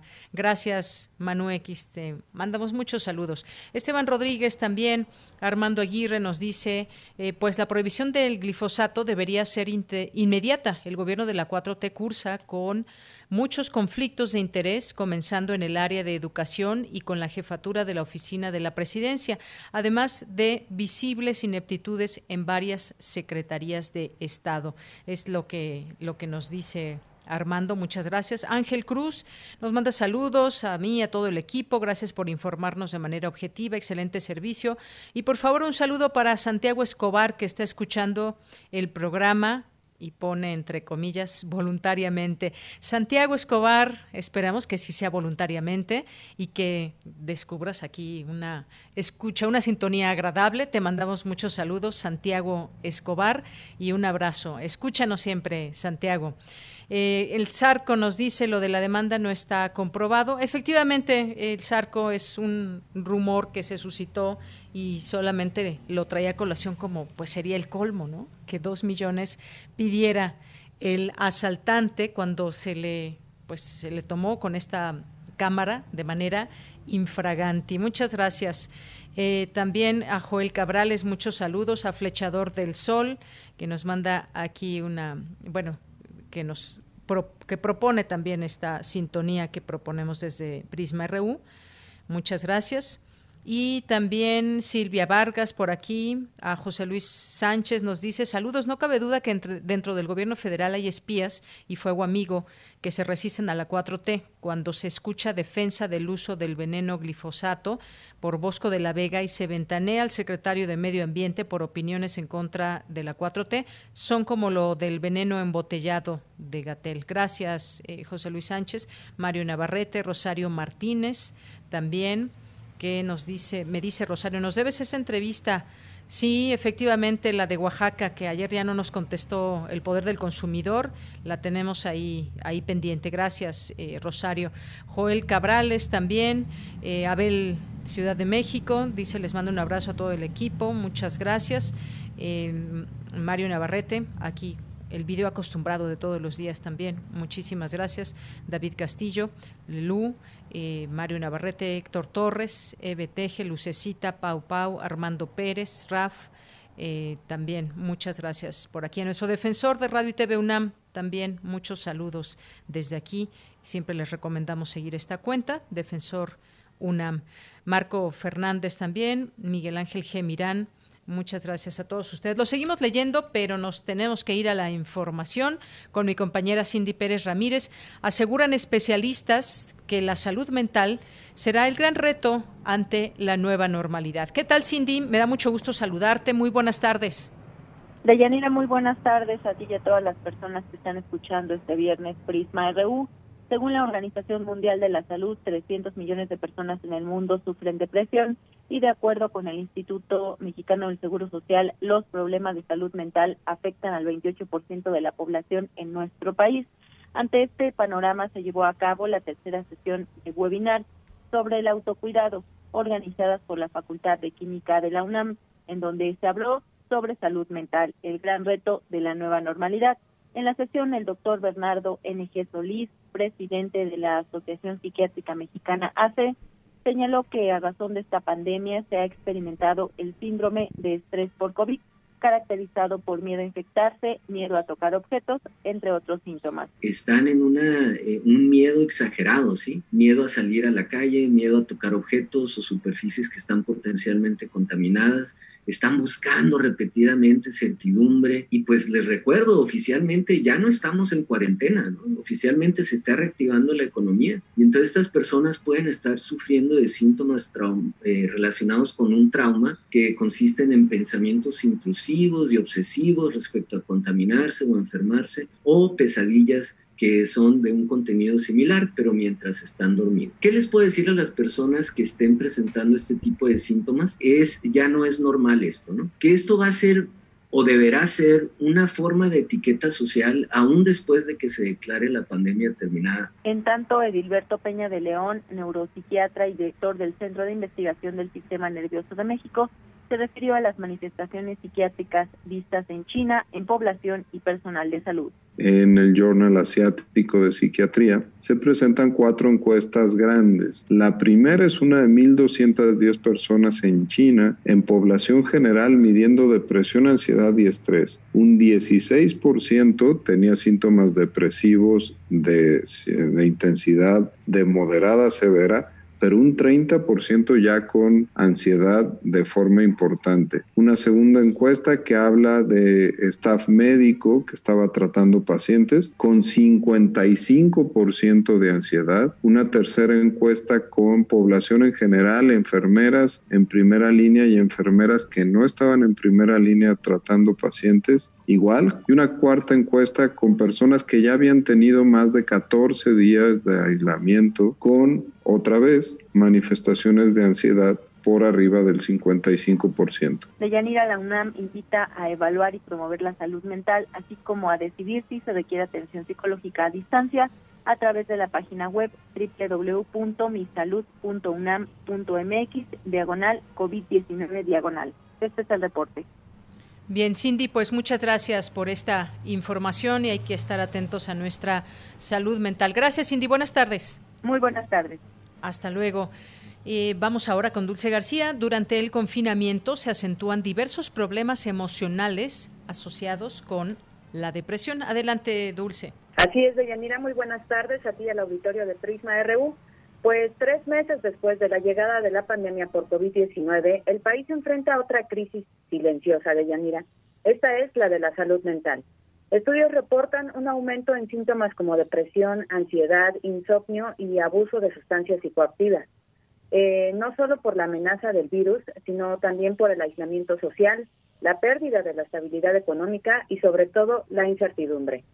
Ante estas dificultades en la vida diaria de las personas y como parte de la serie La ciencia en todos lados, Fundación UNAM y el Colegio de México presentaron el documental Depresión y Salud Mental, que a decir de Dionisio Mit, presidente de Fundación UNAM, tiene la intención de hacer visible cómo las personas, perdón, cómo las medidas de distanciamiento repercutieron en las emociones de las personas. Vamos a escuchar.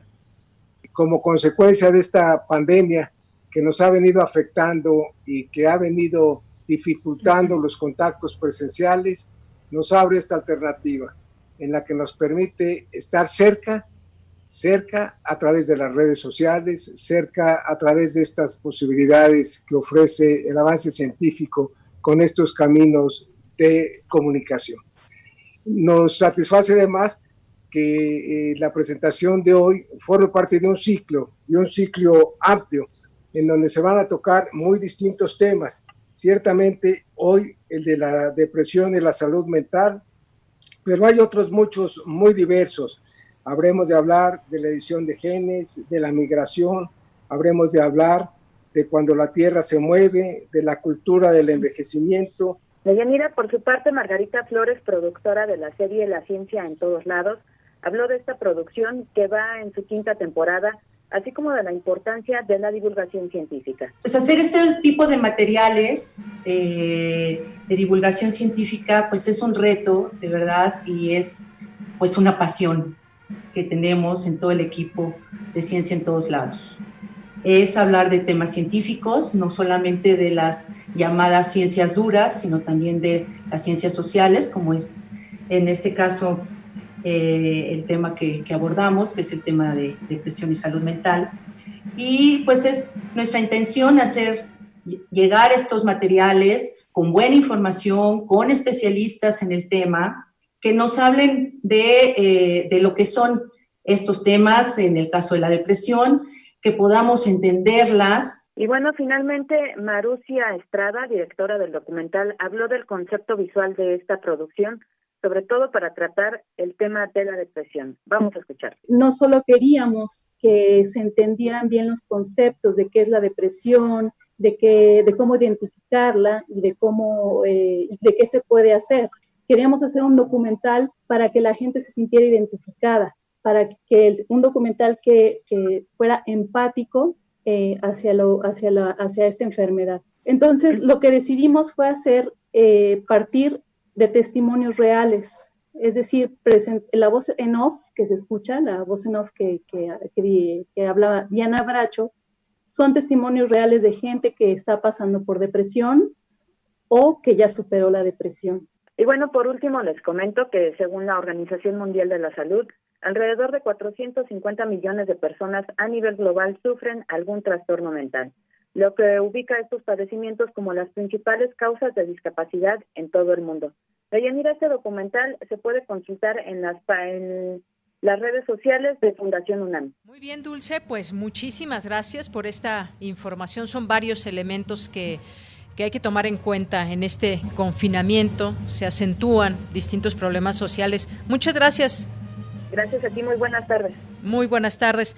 No sé si se escucha un poco la música, pero justamente personas en la calle todos los días se están ganando la vida y están tratando de subsistir ante la situación que aqueja gente que está pues la mayor parte del día en la calle y que con lo que saben hacer, que es tocar algún instrumento. Muchos de ellos vienen de otras partes eh, del país, no son precisamente de la Ciudad de México, y están allá afuera también buscándose eh, la vida en este pues marco que tenemos en este contexto de una pandemia que ha afectado a muchos, a muchos demasiados y sigue afectando a muchas otras personas que ya perdieron su empleo o que han visto una baja considerable en su en su salario. Bien, vamos a continuar hoy con ahora con mi compañera Cristina Godínez. En el corto plazo, la militarización es necesaria para resolver problemas urgentes de seguridad. Adelante, Cristina. Deyanira, un saludo para ti, para el auditorio de Prisma RU. Como parte del seminario Violencia y Paz de El Colegio de México, se abordó el tema de puertos, aduanas y militares. En su intervención, Raúl Benítez Manaut, del Centro de Investigaciones sobre América del Norte de la UNAM, dijo que el gobierno actual decidió pasar de la Secretaría de Comunicaciones y Transportes a la Secretaría de Marina el manejo de las administraciones portuarias integrales. El tema de las aduanas es distinto al tema de las administraciones portuarias integrales, porque la Administración General de Aduanas sí ha tenido un proceso de evolución y modernización y entonces los militares llegarían a proteger las instalaciones y proteger también a los funcionarios y también erradicar corrupción que se pudiera presentar por presión del crimen organizado. Cabe señalar que aquí no solo estamos hablando de los puertos y el tema del fentanil, que ahora vamos a hablar de ello, sino de que en las aduanas terrestres, donde va a tener más participación el ejército, pues la, aduana México, las aduanas de este, México, Estados Unidos están casi casi como coladera, donde se pasa de abajo para arriba drogas y personas y de arriba para abajo armas y dólares. Comentó que uno de los objetivos es quitar a los delincuentes el control de puertos y aduanas. La militarización es necesaria para resolver problemas urgentes de seguridad en el corto plazo. Es abortar el proceso de captura del Estado por parte de las organizaciones criminales, definitivamente, y erradicar la corrupción. Pero esto no libra automáticamente la corrupción. Simplemente las Fuerzas Armadas tienen más anticuerpos y también hay problemas de derechos humanos. En el largo plazo se debilita el difícil proceso de construcción democrática del Estado. Debe de haber controles anticorrupción y de derechos humanos fuertes, universales en, todo, en todas estas labores. El académico concluye que la militarización del país debe tener tiempos precisos para cumplir sus tareas y fortalecer las instituciones, porque de lo contrario se convierte en militarización endémica. Deyanira, este es el reporte. Buenas tardes.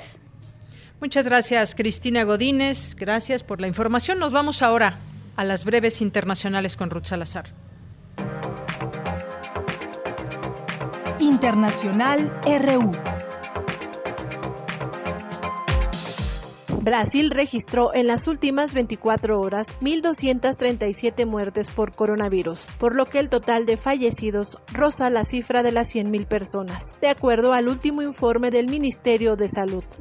Se trata del tercer día consecutivo en que el segundo país más afectado por la pandemia, detrás de Estados Unidos, contabiliza 50.000 nuevos casos. Europa trata de contener el avance del coronavirus sin volver a paralizar la economía. España ha notificado 1.895 nuevos casos en las últimas 24 horas. En Francia aumentan los casos confirmados a un ritmo de 1.500 positivos diarios y por su parte Reino Unido ha notificado un repunte con 98 nuevos fallecimientos en las últimas 24 horas. Si la propagación persiste, las autoridades no descartan imponer nuevas cuarentenas.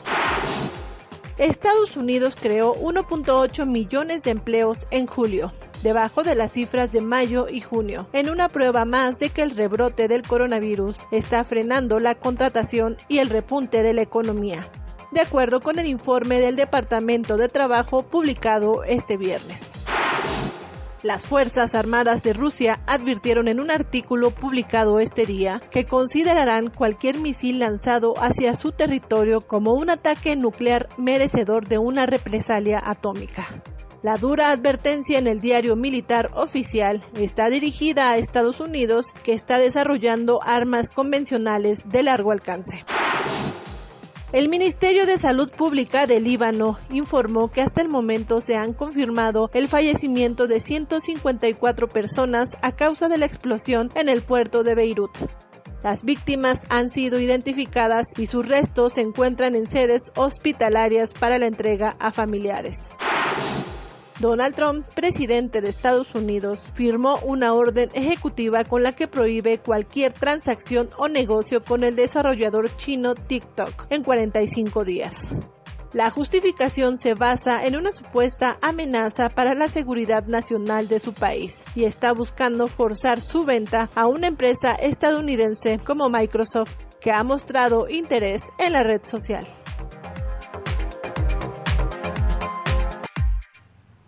Continuamos Dos de la tarde con 28 minutos. Le mandamos un saludo a Humberto Tabalta, que nos escucha desde el puerto, desde Puerto Vallarta. Muchísimas gracias, Humberto. Te mandamos muchos saludos hasta Puerto Vallarta. Si alguien más nos está escuchando por allá, también les mandamos muchos saludos. Y Carmen Valencia nos dice, cuando escuchaba la música, no sabía si era en la calle o en el radio. Es difícil para esas personas ganarse la vida por el mismo aislamiento. Uno no sale a darles porque no traen cubreboca si se cubren, cómo tocan. Difícil. Carmen, pues sí, efectivamente, ahorita tuve oportunidad de salir rápido a apoyarles y si traen cubreboca a la hora de tocar su instrumento se lo quitan y luego se lo vuelven a, poner y pues sí es una, una difícil situación que enfrenta mucha gente eh, entre ellos pues estas personas que, que están haciendo música en, las calles. También nos manda saludos eh, Andrea, a todo el equipo. Bien, pues continuamos. Prisma RU. Relatamos al mundo.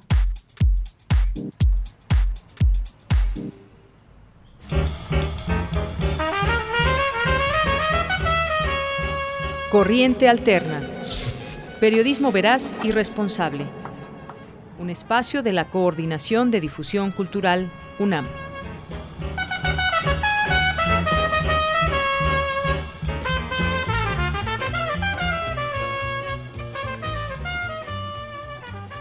Bien, le doy la bienvenida a nuestros amigos de Corriente Alterna, este espacio para hablar de sus investigaciones. Y en esta ocasión vamos a platicar primero con Mestli Molina Olmos, de la licenciatura en Estudios Latinoamericanos. Y le saludo con mucho gusto. ¿Qué tal, Mestli? Buenas tardes. Hola, muy buenas tardes, Deyanira. Muchos saludos a, a todo el equipo. Gracias, Mestli. Pues platícanos de este perfil que se va a publicar en próximos días de una poeta y performancera trans. Cuéntanos. Sí, bueno, la nota se publica el domingo en el portal de Corriente Alterna y justamente es un perfil de Lía García o Lía la novia sirena, como eh, muchos la conocen en la escena artística.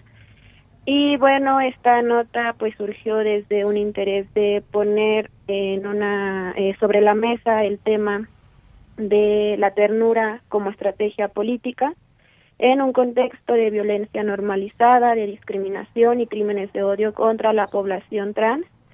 Y justo lo que hace Lía en su proyecto artístico es eh, rescatar el afecto, el cariño y la ternura como una manera de enfrentar eh, la violencia sistémica que viven las mujeres trans y en este caso afrodescendiente porque ella se asume como una mujer trans afromexicana eh, lo cual hace que ella y su historia de vida esté atravesada no solo por la discriminación de su identidad de género sino también como por su eh, por cómo ella se asume asume su existencia afrodescendiente y por el racismo en este caso, entonces me parecía un, me parece un perfil que pone sobre la mesa desde un proyecto artístico todas estas implicaciones de asumir una existencia de esta manera. Así es, eh, así es.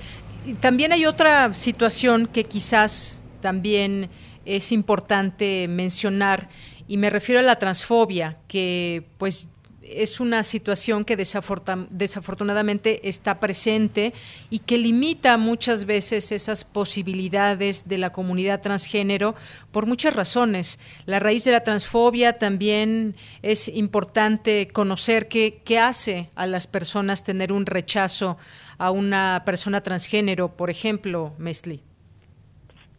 Claro, y justo eh, esto que mencionas de la transfobia es sumamente importante porque también cómo se, ha, cómo se ha enfrentado esta transfobia o cómo también las personas transgénero eh, eligen enfrentar estas violencias que viven, ¿no? Entonces, eh, desde el proyecto del IA se retoma este concepto de la ternura radical y justo eh, algo que, que hace el IA es trabajar con las infancias, lo cual a mí me parece algo muy importante porque eh, ella menciona, ¿no? En el perfil se menciona de cuando ella trabaja con las infancias, cómo son los niños los que se acercan sin, sin algún prejuicio y la mayoría de las veces son los padres quienes no ven como algo sano que haya un acercamiento de las infancias con estos temas que son importantes y que consideramos y que considero también que eh, un acercamiento temprano a estos temas y a, la noción de un afecto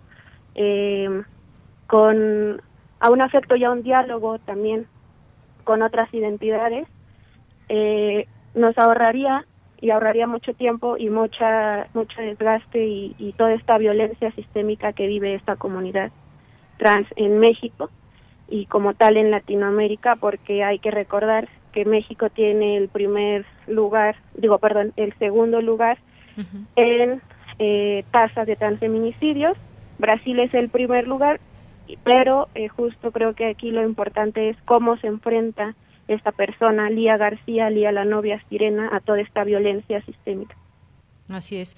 Bueno, pues tendremos oportunidad de conocer los detalles de esta historia, de esta mujer eh, de nombre Lía que nos platicas, performance, performancera, trans. Conocer su historia seguramente nos arrojará datos interesantes de cómo vive ella, pero cómo viven también otras personas transgénero en nuestro país, a qué se enfrentan, a qué le tienen miedo, eh, cómo sienten o cómo han sentido odio a su persona, eh, cómo se desempeñan, digamos, en el tema o cómo ven el tema del amor cómo ven este concepto, cómo lo asumen. Muchas gracias, eh, Mesli, y el próximo domingo entonces, ahí en Corriente Alterna, leemos este, este perfil. Muchas gracias. Gracias. Hasta luego. Mesli Molina es parte de esta, este proyecto de Corriente Alterna. Nos vamos ahora con eh, Carlos Ríos, que es autor de un informe sobre violencia contra personas con discapacidad ejercida por sus propios curadores, cuidadores, eh, familiares incluso, y también, no sé si sé también igualmente en la línea telefónica, Pablo Emilio Padilla González, que es eh, de la carrera de Ciencias de la Comunicación. ¿Qué tal, Carlos? Pablo, buenas tardes. Hola, buenas tardes. Este, solo soy yo, lamentablemente, este, yo, Pablo Emilio Padilla. ah, muy eh, bien, Pablo. Este, como dices, este, dando a conocer un tema muy invisibilizado que es la violencia familiar en contra de personas con discapacidad. Muy bien. Este, yo tuve la posibilidad de platicar con Carlos. Muy bien, bueno, pues a mí me gustaría, eh, Pablo Emilio, que nos cuentes un poco de esto que también conoceremos el próximo domingo, este informe, este, ah, esta investigación. Muy bien. Me, me parece que sale el martes de Yanira.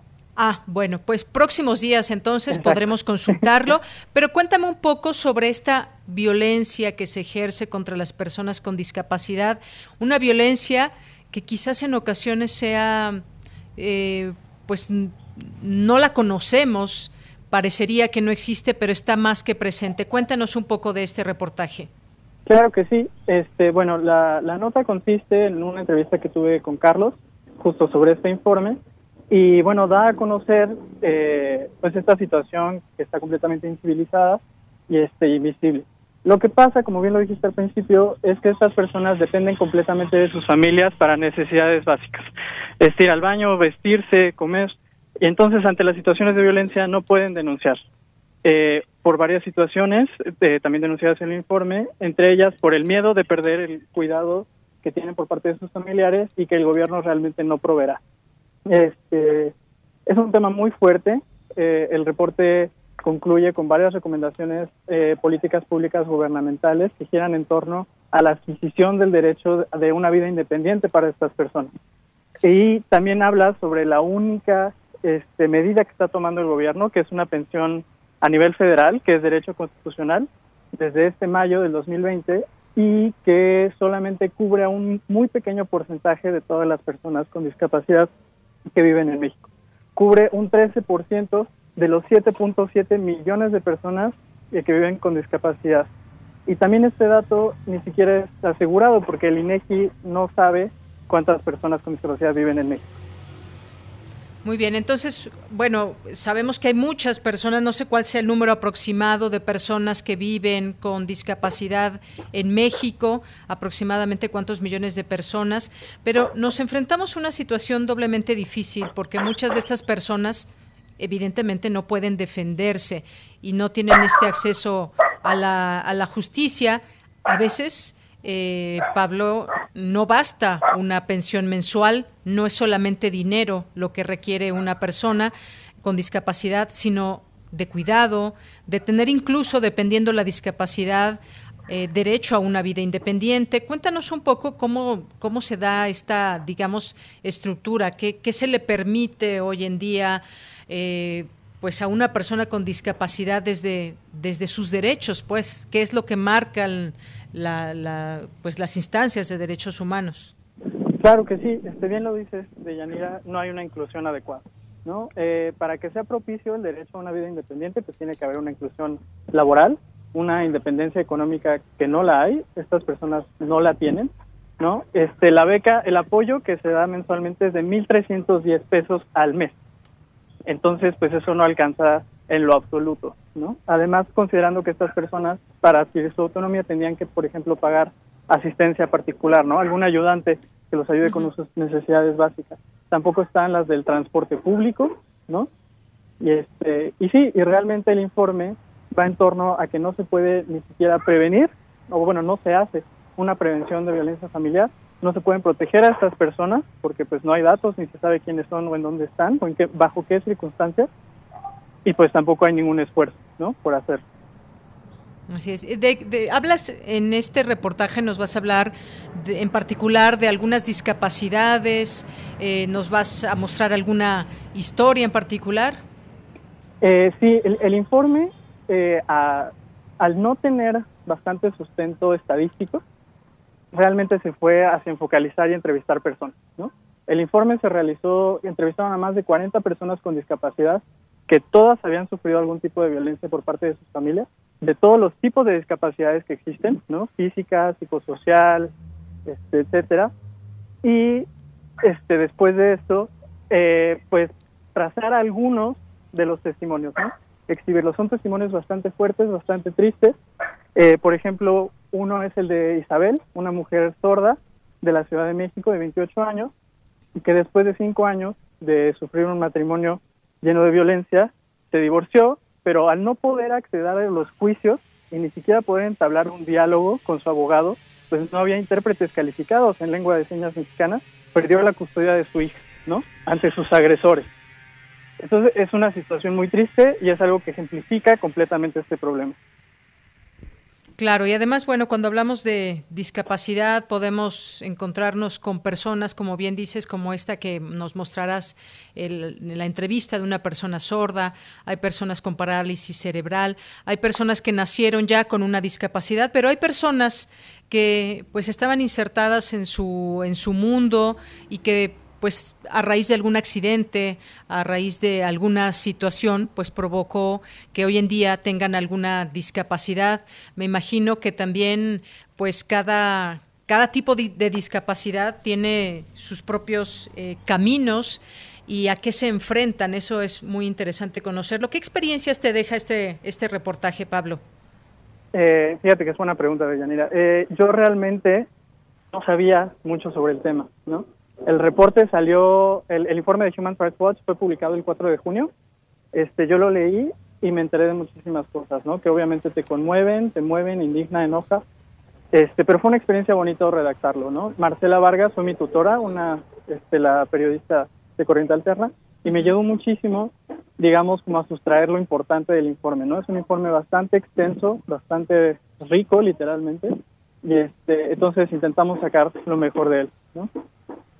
Muy bien. Bueno, pues muchas gracias, Pablo, que nos cuentas también pues lo que ha sido esta experiencia de trabajar en un tema que quizás no eras eh, especialista en él y no conocías mucho, pero que gracias a esa investigación y gracias también a este proyecto que no hay que olvidar está formando a jóvenes como tú con ganas de aprender, de descubrir y que están imprimiendo eh, esa esa parte, esa curiosidad también personal en estos reportajes. Así que muchas gracias por estar con nosotros aquí en Prisma RU de Radio UNAM. No, hombre, gracias a ti, Yanira, y a todo el equipo de Prisma. Gracias, te mandamos un abrazo. Hasta luego. abrazo de vuelta, bye.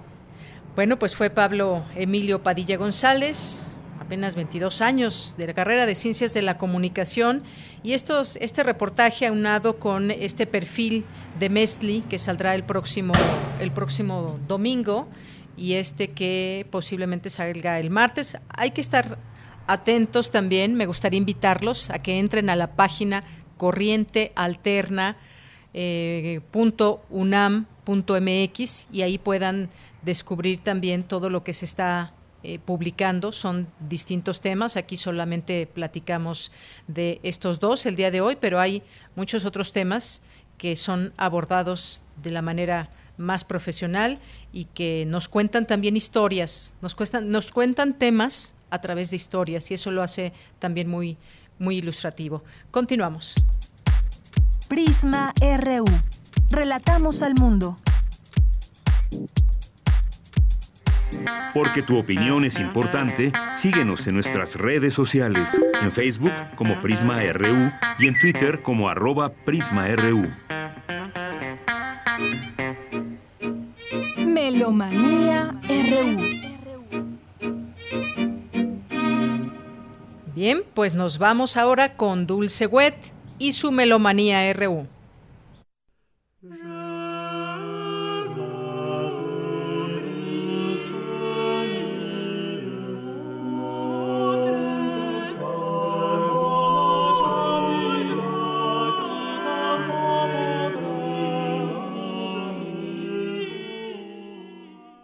¿Qué tal de Yanira? ¿Qué tal amigos melómanos de Prisma RU? Hoy viernes 7 de agosto celebramos el aniversario de nacimiento número 620 del compositor francés Guillaume Dufay. Nacido hacia 1400 y fallecido en 1470, fue el primero en su país que asoció a la tradición musical francesa elementos ingleses e italianos, creando un lenguaje que marcaría posteriormente a toda la música europea. Su polifonía, esto es, varias voces sonando al mismo tiempo, fue modelo de autores como Ockeghem, Obrecht y Josquin de Pré. Alcanzó un apogeo final con Palestrina y Orlando de Lazos. Todos los géneros de la polifonía profana y religiosa están en su obra, siendo los más importantes la canción, el motete con tenor y el ordinario de la misa.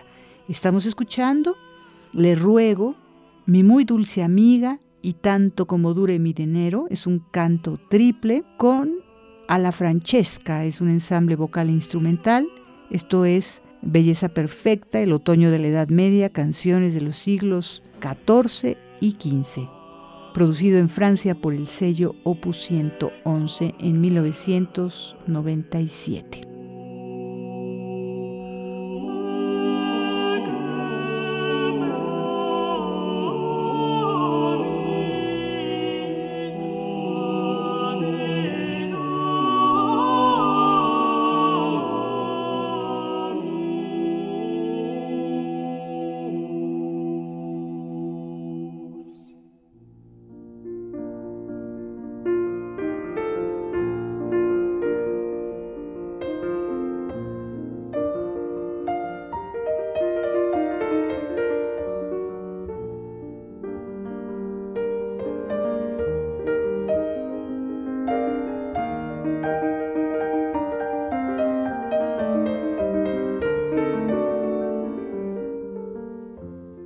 Ahora nos vamos con otra efeméride interesante, Mujeres en la Música.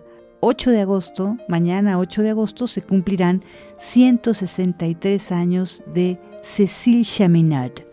Ella nació en 1857, falleció en 1944. Fue compositora y pianista. Fue una artista precoz. A sus ocho años tocó composiciones sacras suyas propias para Georges Bizet. Escribió sobre todo piezas para piano y canciones de salón. tiene una sinfonía dramática llamada Las Amazonas, opus 26, una suite orquesta, una ópera cómica, La Sevillana, opus 10, el trío número 2 para violín, violonchelo y piano, opus 34, y un concertino para flauta y orquesta, opus 107. Entre sus 200 piezas para piano, en estilo romántico, destaca lo que estamos escuchando ahora, el estudio sinfónico, opus 28, también tiene seis estudios de concierto, opus 35, y seis romances sin palabras, opus 76. Cécile Chaminade era muy diestra como compositora para el piano en el sentido de que siempre sabía qué y cómo escribir para pianistas de habilidad moderada.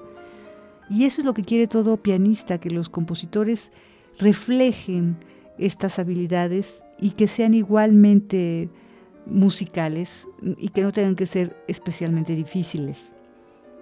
Por eso decimos que la música de Cécile Chaminade complementa graciosamente con Foré porque aunque pudiera parecer que carece de profundidad, a menudo combina su elegancia, belleza melódica con cantables líricos.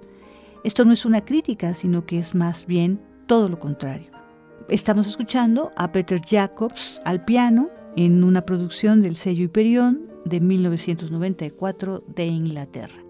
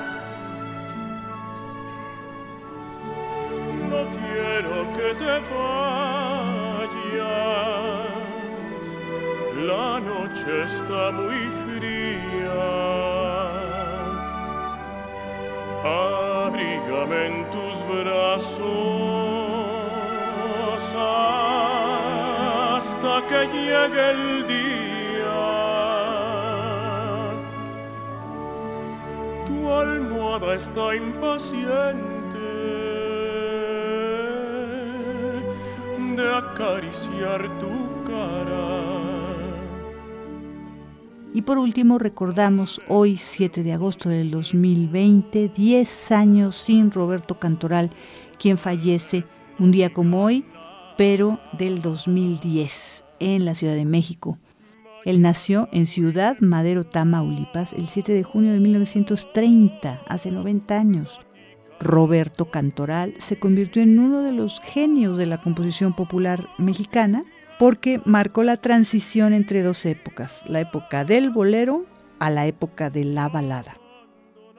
En 1954, Roberto Cantoral funda como compositor, intérprete y arreglista el trío Los Tres Caballeros, junto a la primera voz de Leonel Galvez y el requinto de Chamín Cortés. Estos tres caballeros marcaron una época en la música romántica mundial pues combinaban la poesía con su estilo. Tenemos las canciones como La Barca, El Reloj, El Triste, Al Final, Regálame esta noche, Demasiado tarde, obras con las que alcanzó los primeros lugares de popularidad, rompiendo los récords de venta. En 1982, Roberto Cantoral fue electo presidente de la Sociedad de Autores y Compositores de México, la SACM, y en 2003 fue nombrado por sexta ocasión presidente del Comité Iberoamericano de la Confederación Internacional de Sociedades de Autores y Compositores, CISAC. Por eso estamos escuchando el Popurrí Roberto Cantoral, Regálame esta noche, La Barca, al final, música del álbum Concierto Mexicano, producido en el 2012 en México por la Orquesta Sinfónica de Minería con el tenor Dante Alcalá, la Orquesta Sinfónica de Minería y José Areán.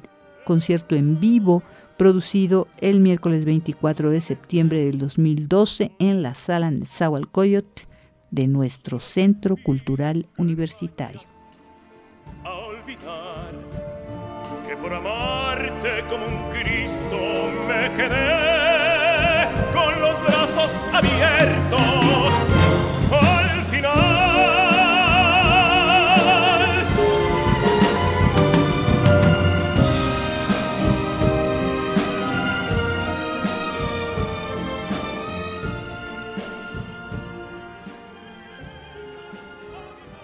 Muchísimas gracias por vuestra atención.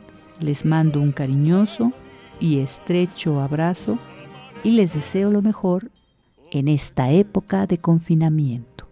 Hasta la próxima.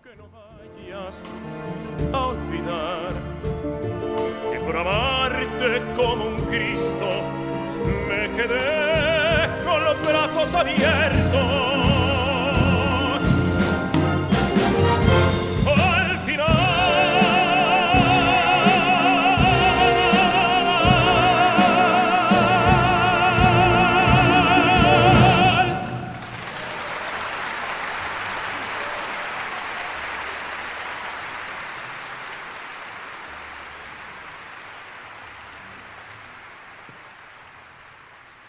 Bien, pues muchas gracias a Dulce Wet.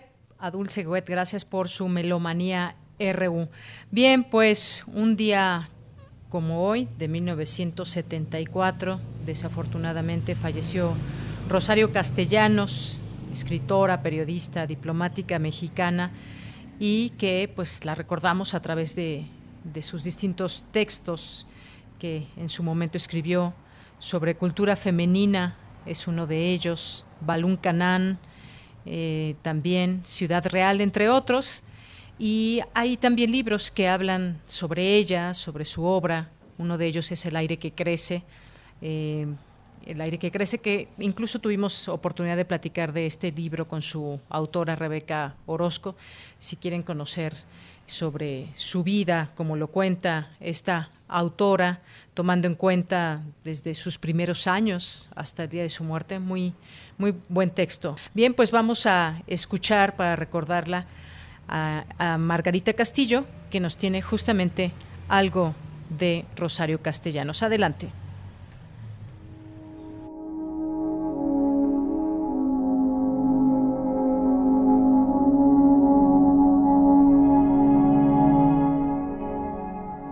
¿Qué se hace a la hora de morir?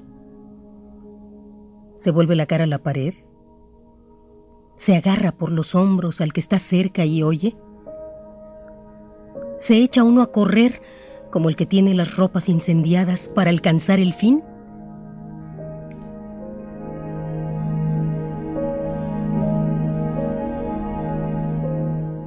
¿Cuál es el rito de esta ceremonia?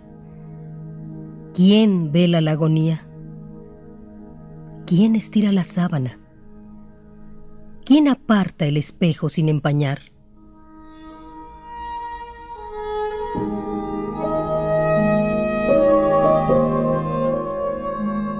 Porque a esta hora ya no hay madre y deudos. Ya no hay sollozo. Nada más que un silencio atroz.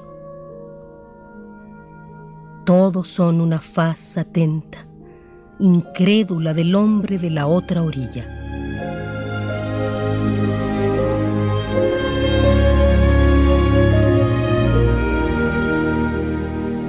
Porque lo que sucede no es verdad.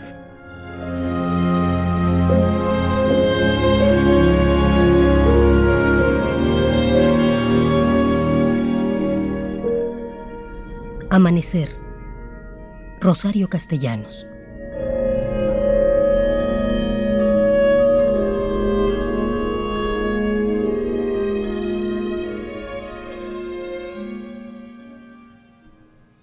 Bien, pues muchas gracias, muchas gracias a Margarita Castillo por esta lectura eh, de este texto de Rosario Castellanos. Y pues ya casi nos vamos. Muchas gracias por su atención, por su preferencia, por estar con nosotros unidos en esta sintonía. Nos da un gusto enorme siempre saber que están ahí nuestros radioescuchas, atentos, pendientes, eh, también con sugerencias, con comentarios que nos alimentan, con eh, también eh, con críticas, por supuesto, siempre son bienvenidas y somos abiertos a ello. Muchas gracias de verdad. Y terminamos el viernes juntos, otra semana más. Y pues vamos a quedarnos con esta canción que habla del tiempo. Reloj de Roberto Cantoral. Ya nos dejaba Dulce Wet las ganas de seguir escuchándolo. Muchas gracias, Dani, en la producción, Daniel Olivares, Aranda, eh, Denis Licea en la asistencia, Arturo, Arturo, no, ya está, estaba Arturo, Arturo González y ahora está Miguel Ángel Mendoza. Miguel Ángel, muchos saludos. Aquí en el micrófono se despide de Yanira Morán. Gracias, buenas tardes, buen provecho y hasta el lunes. En tus manos esta noche perpetua para que nunca se vaya de mí, que nunca amanezca.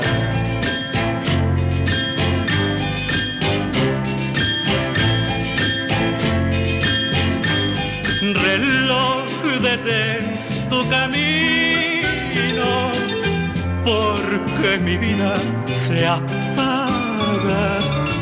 Ella es la estrella que alumbra mi ser. Yo sin su amor no soy nada.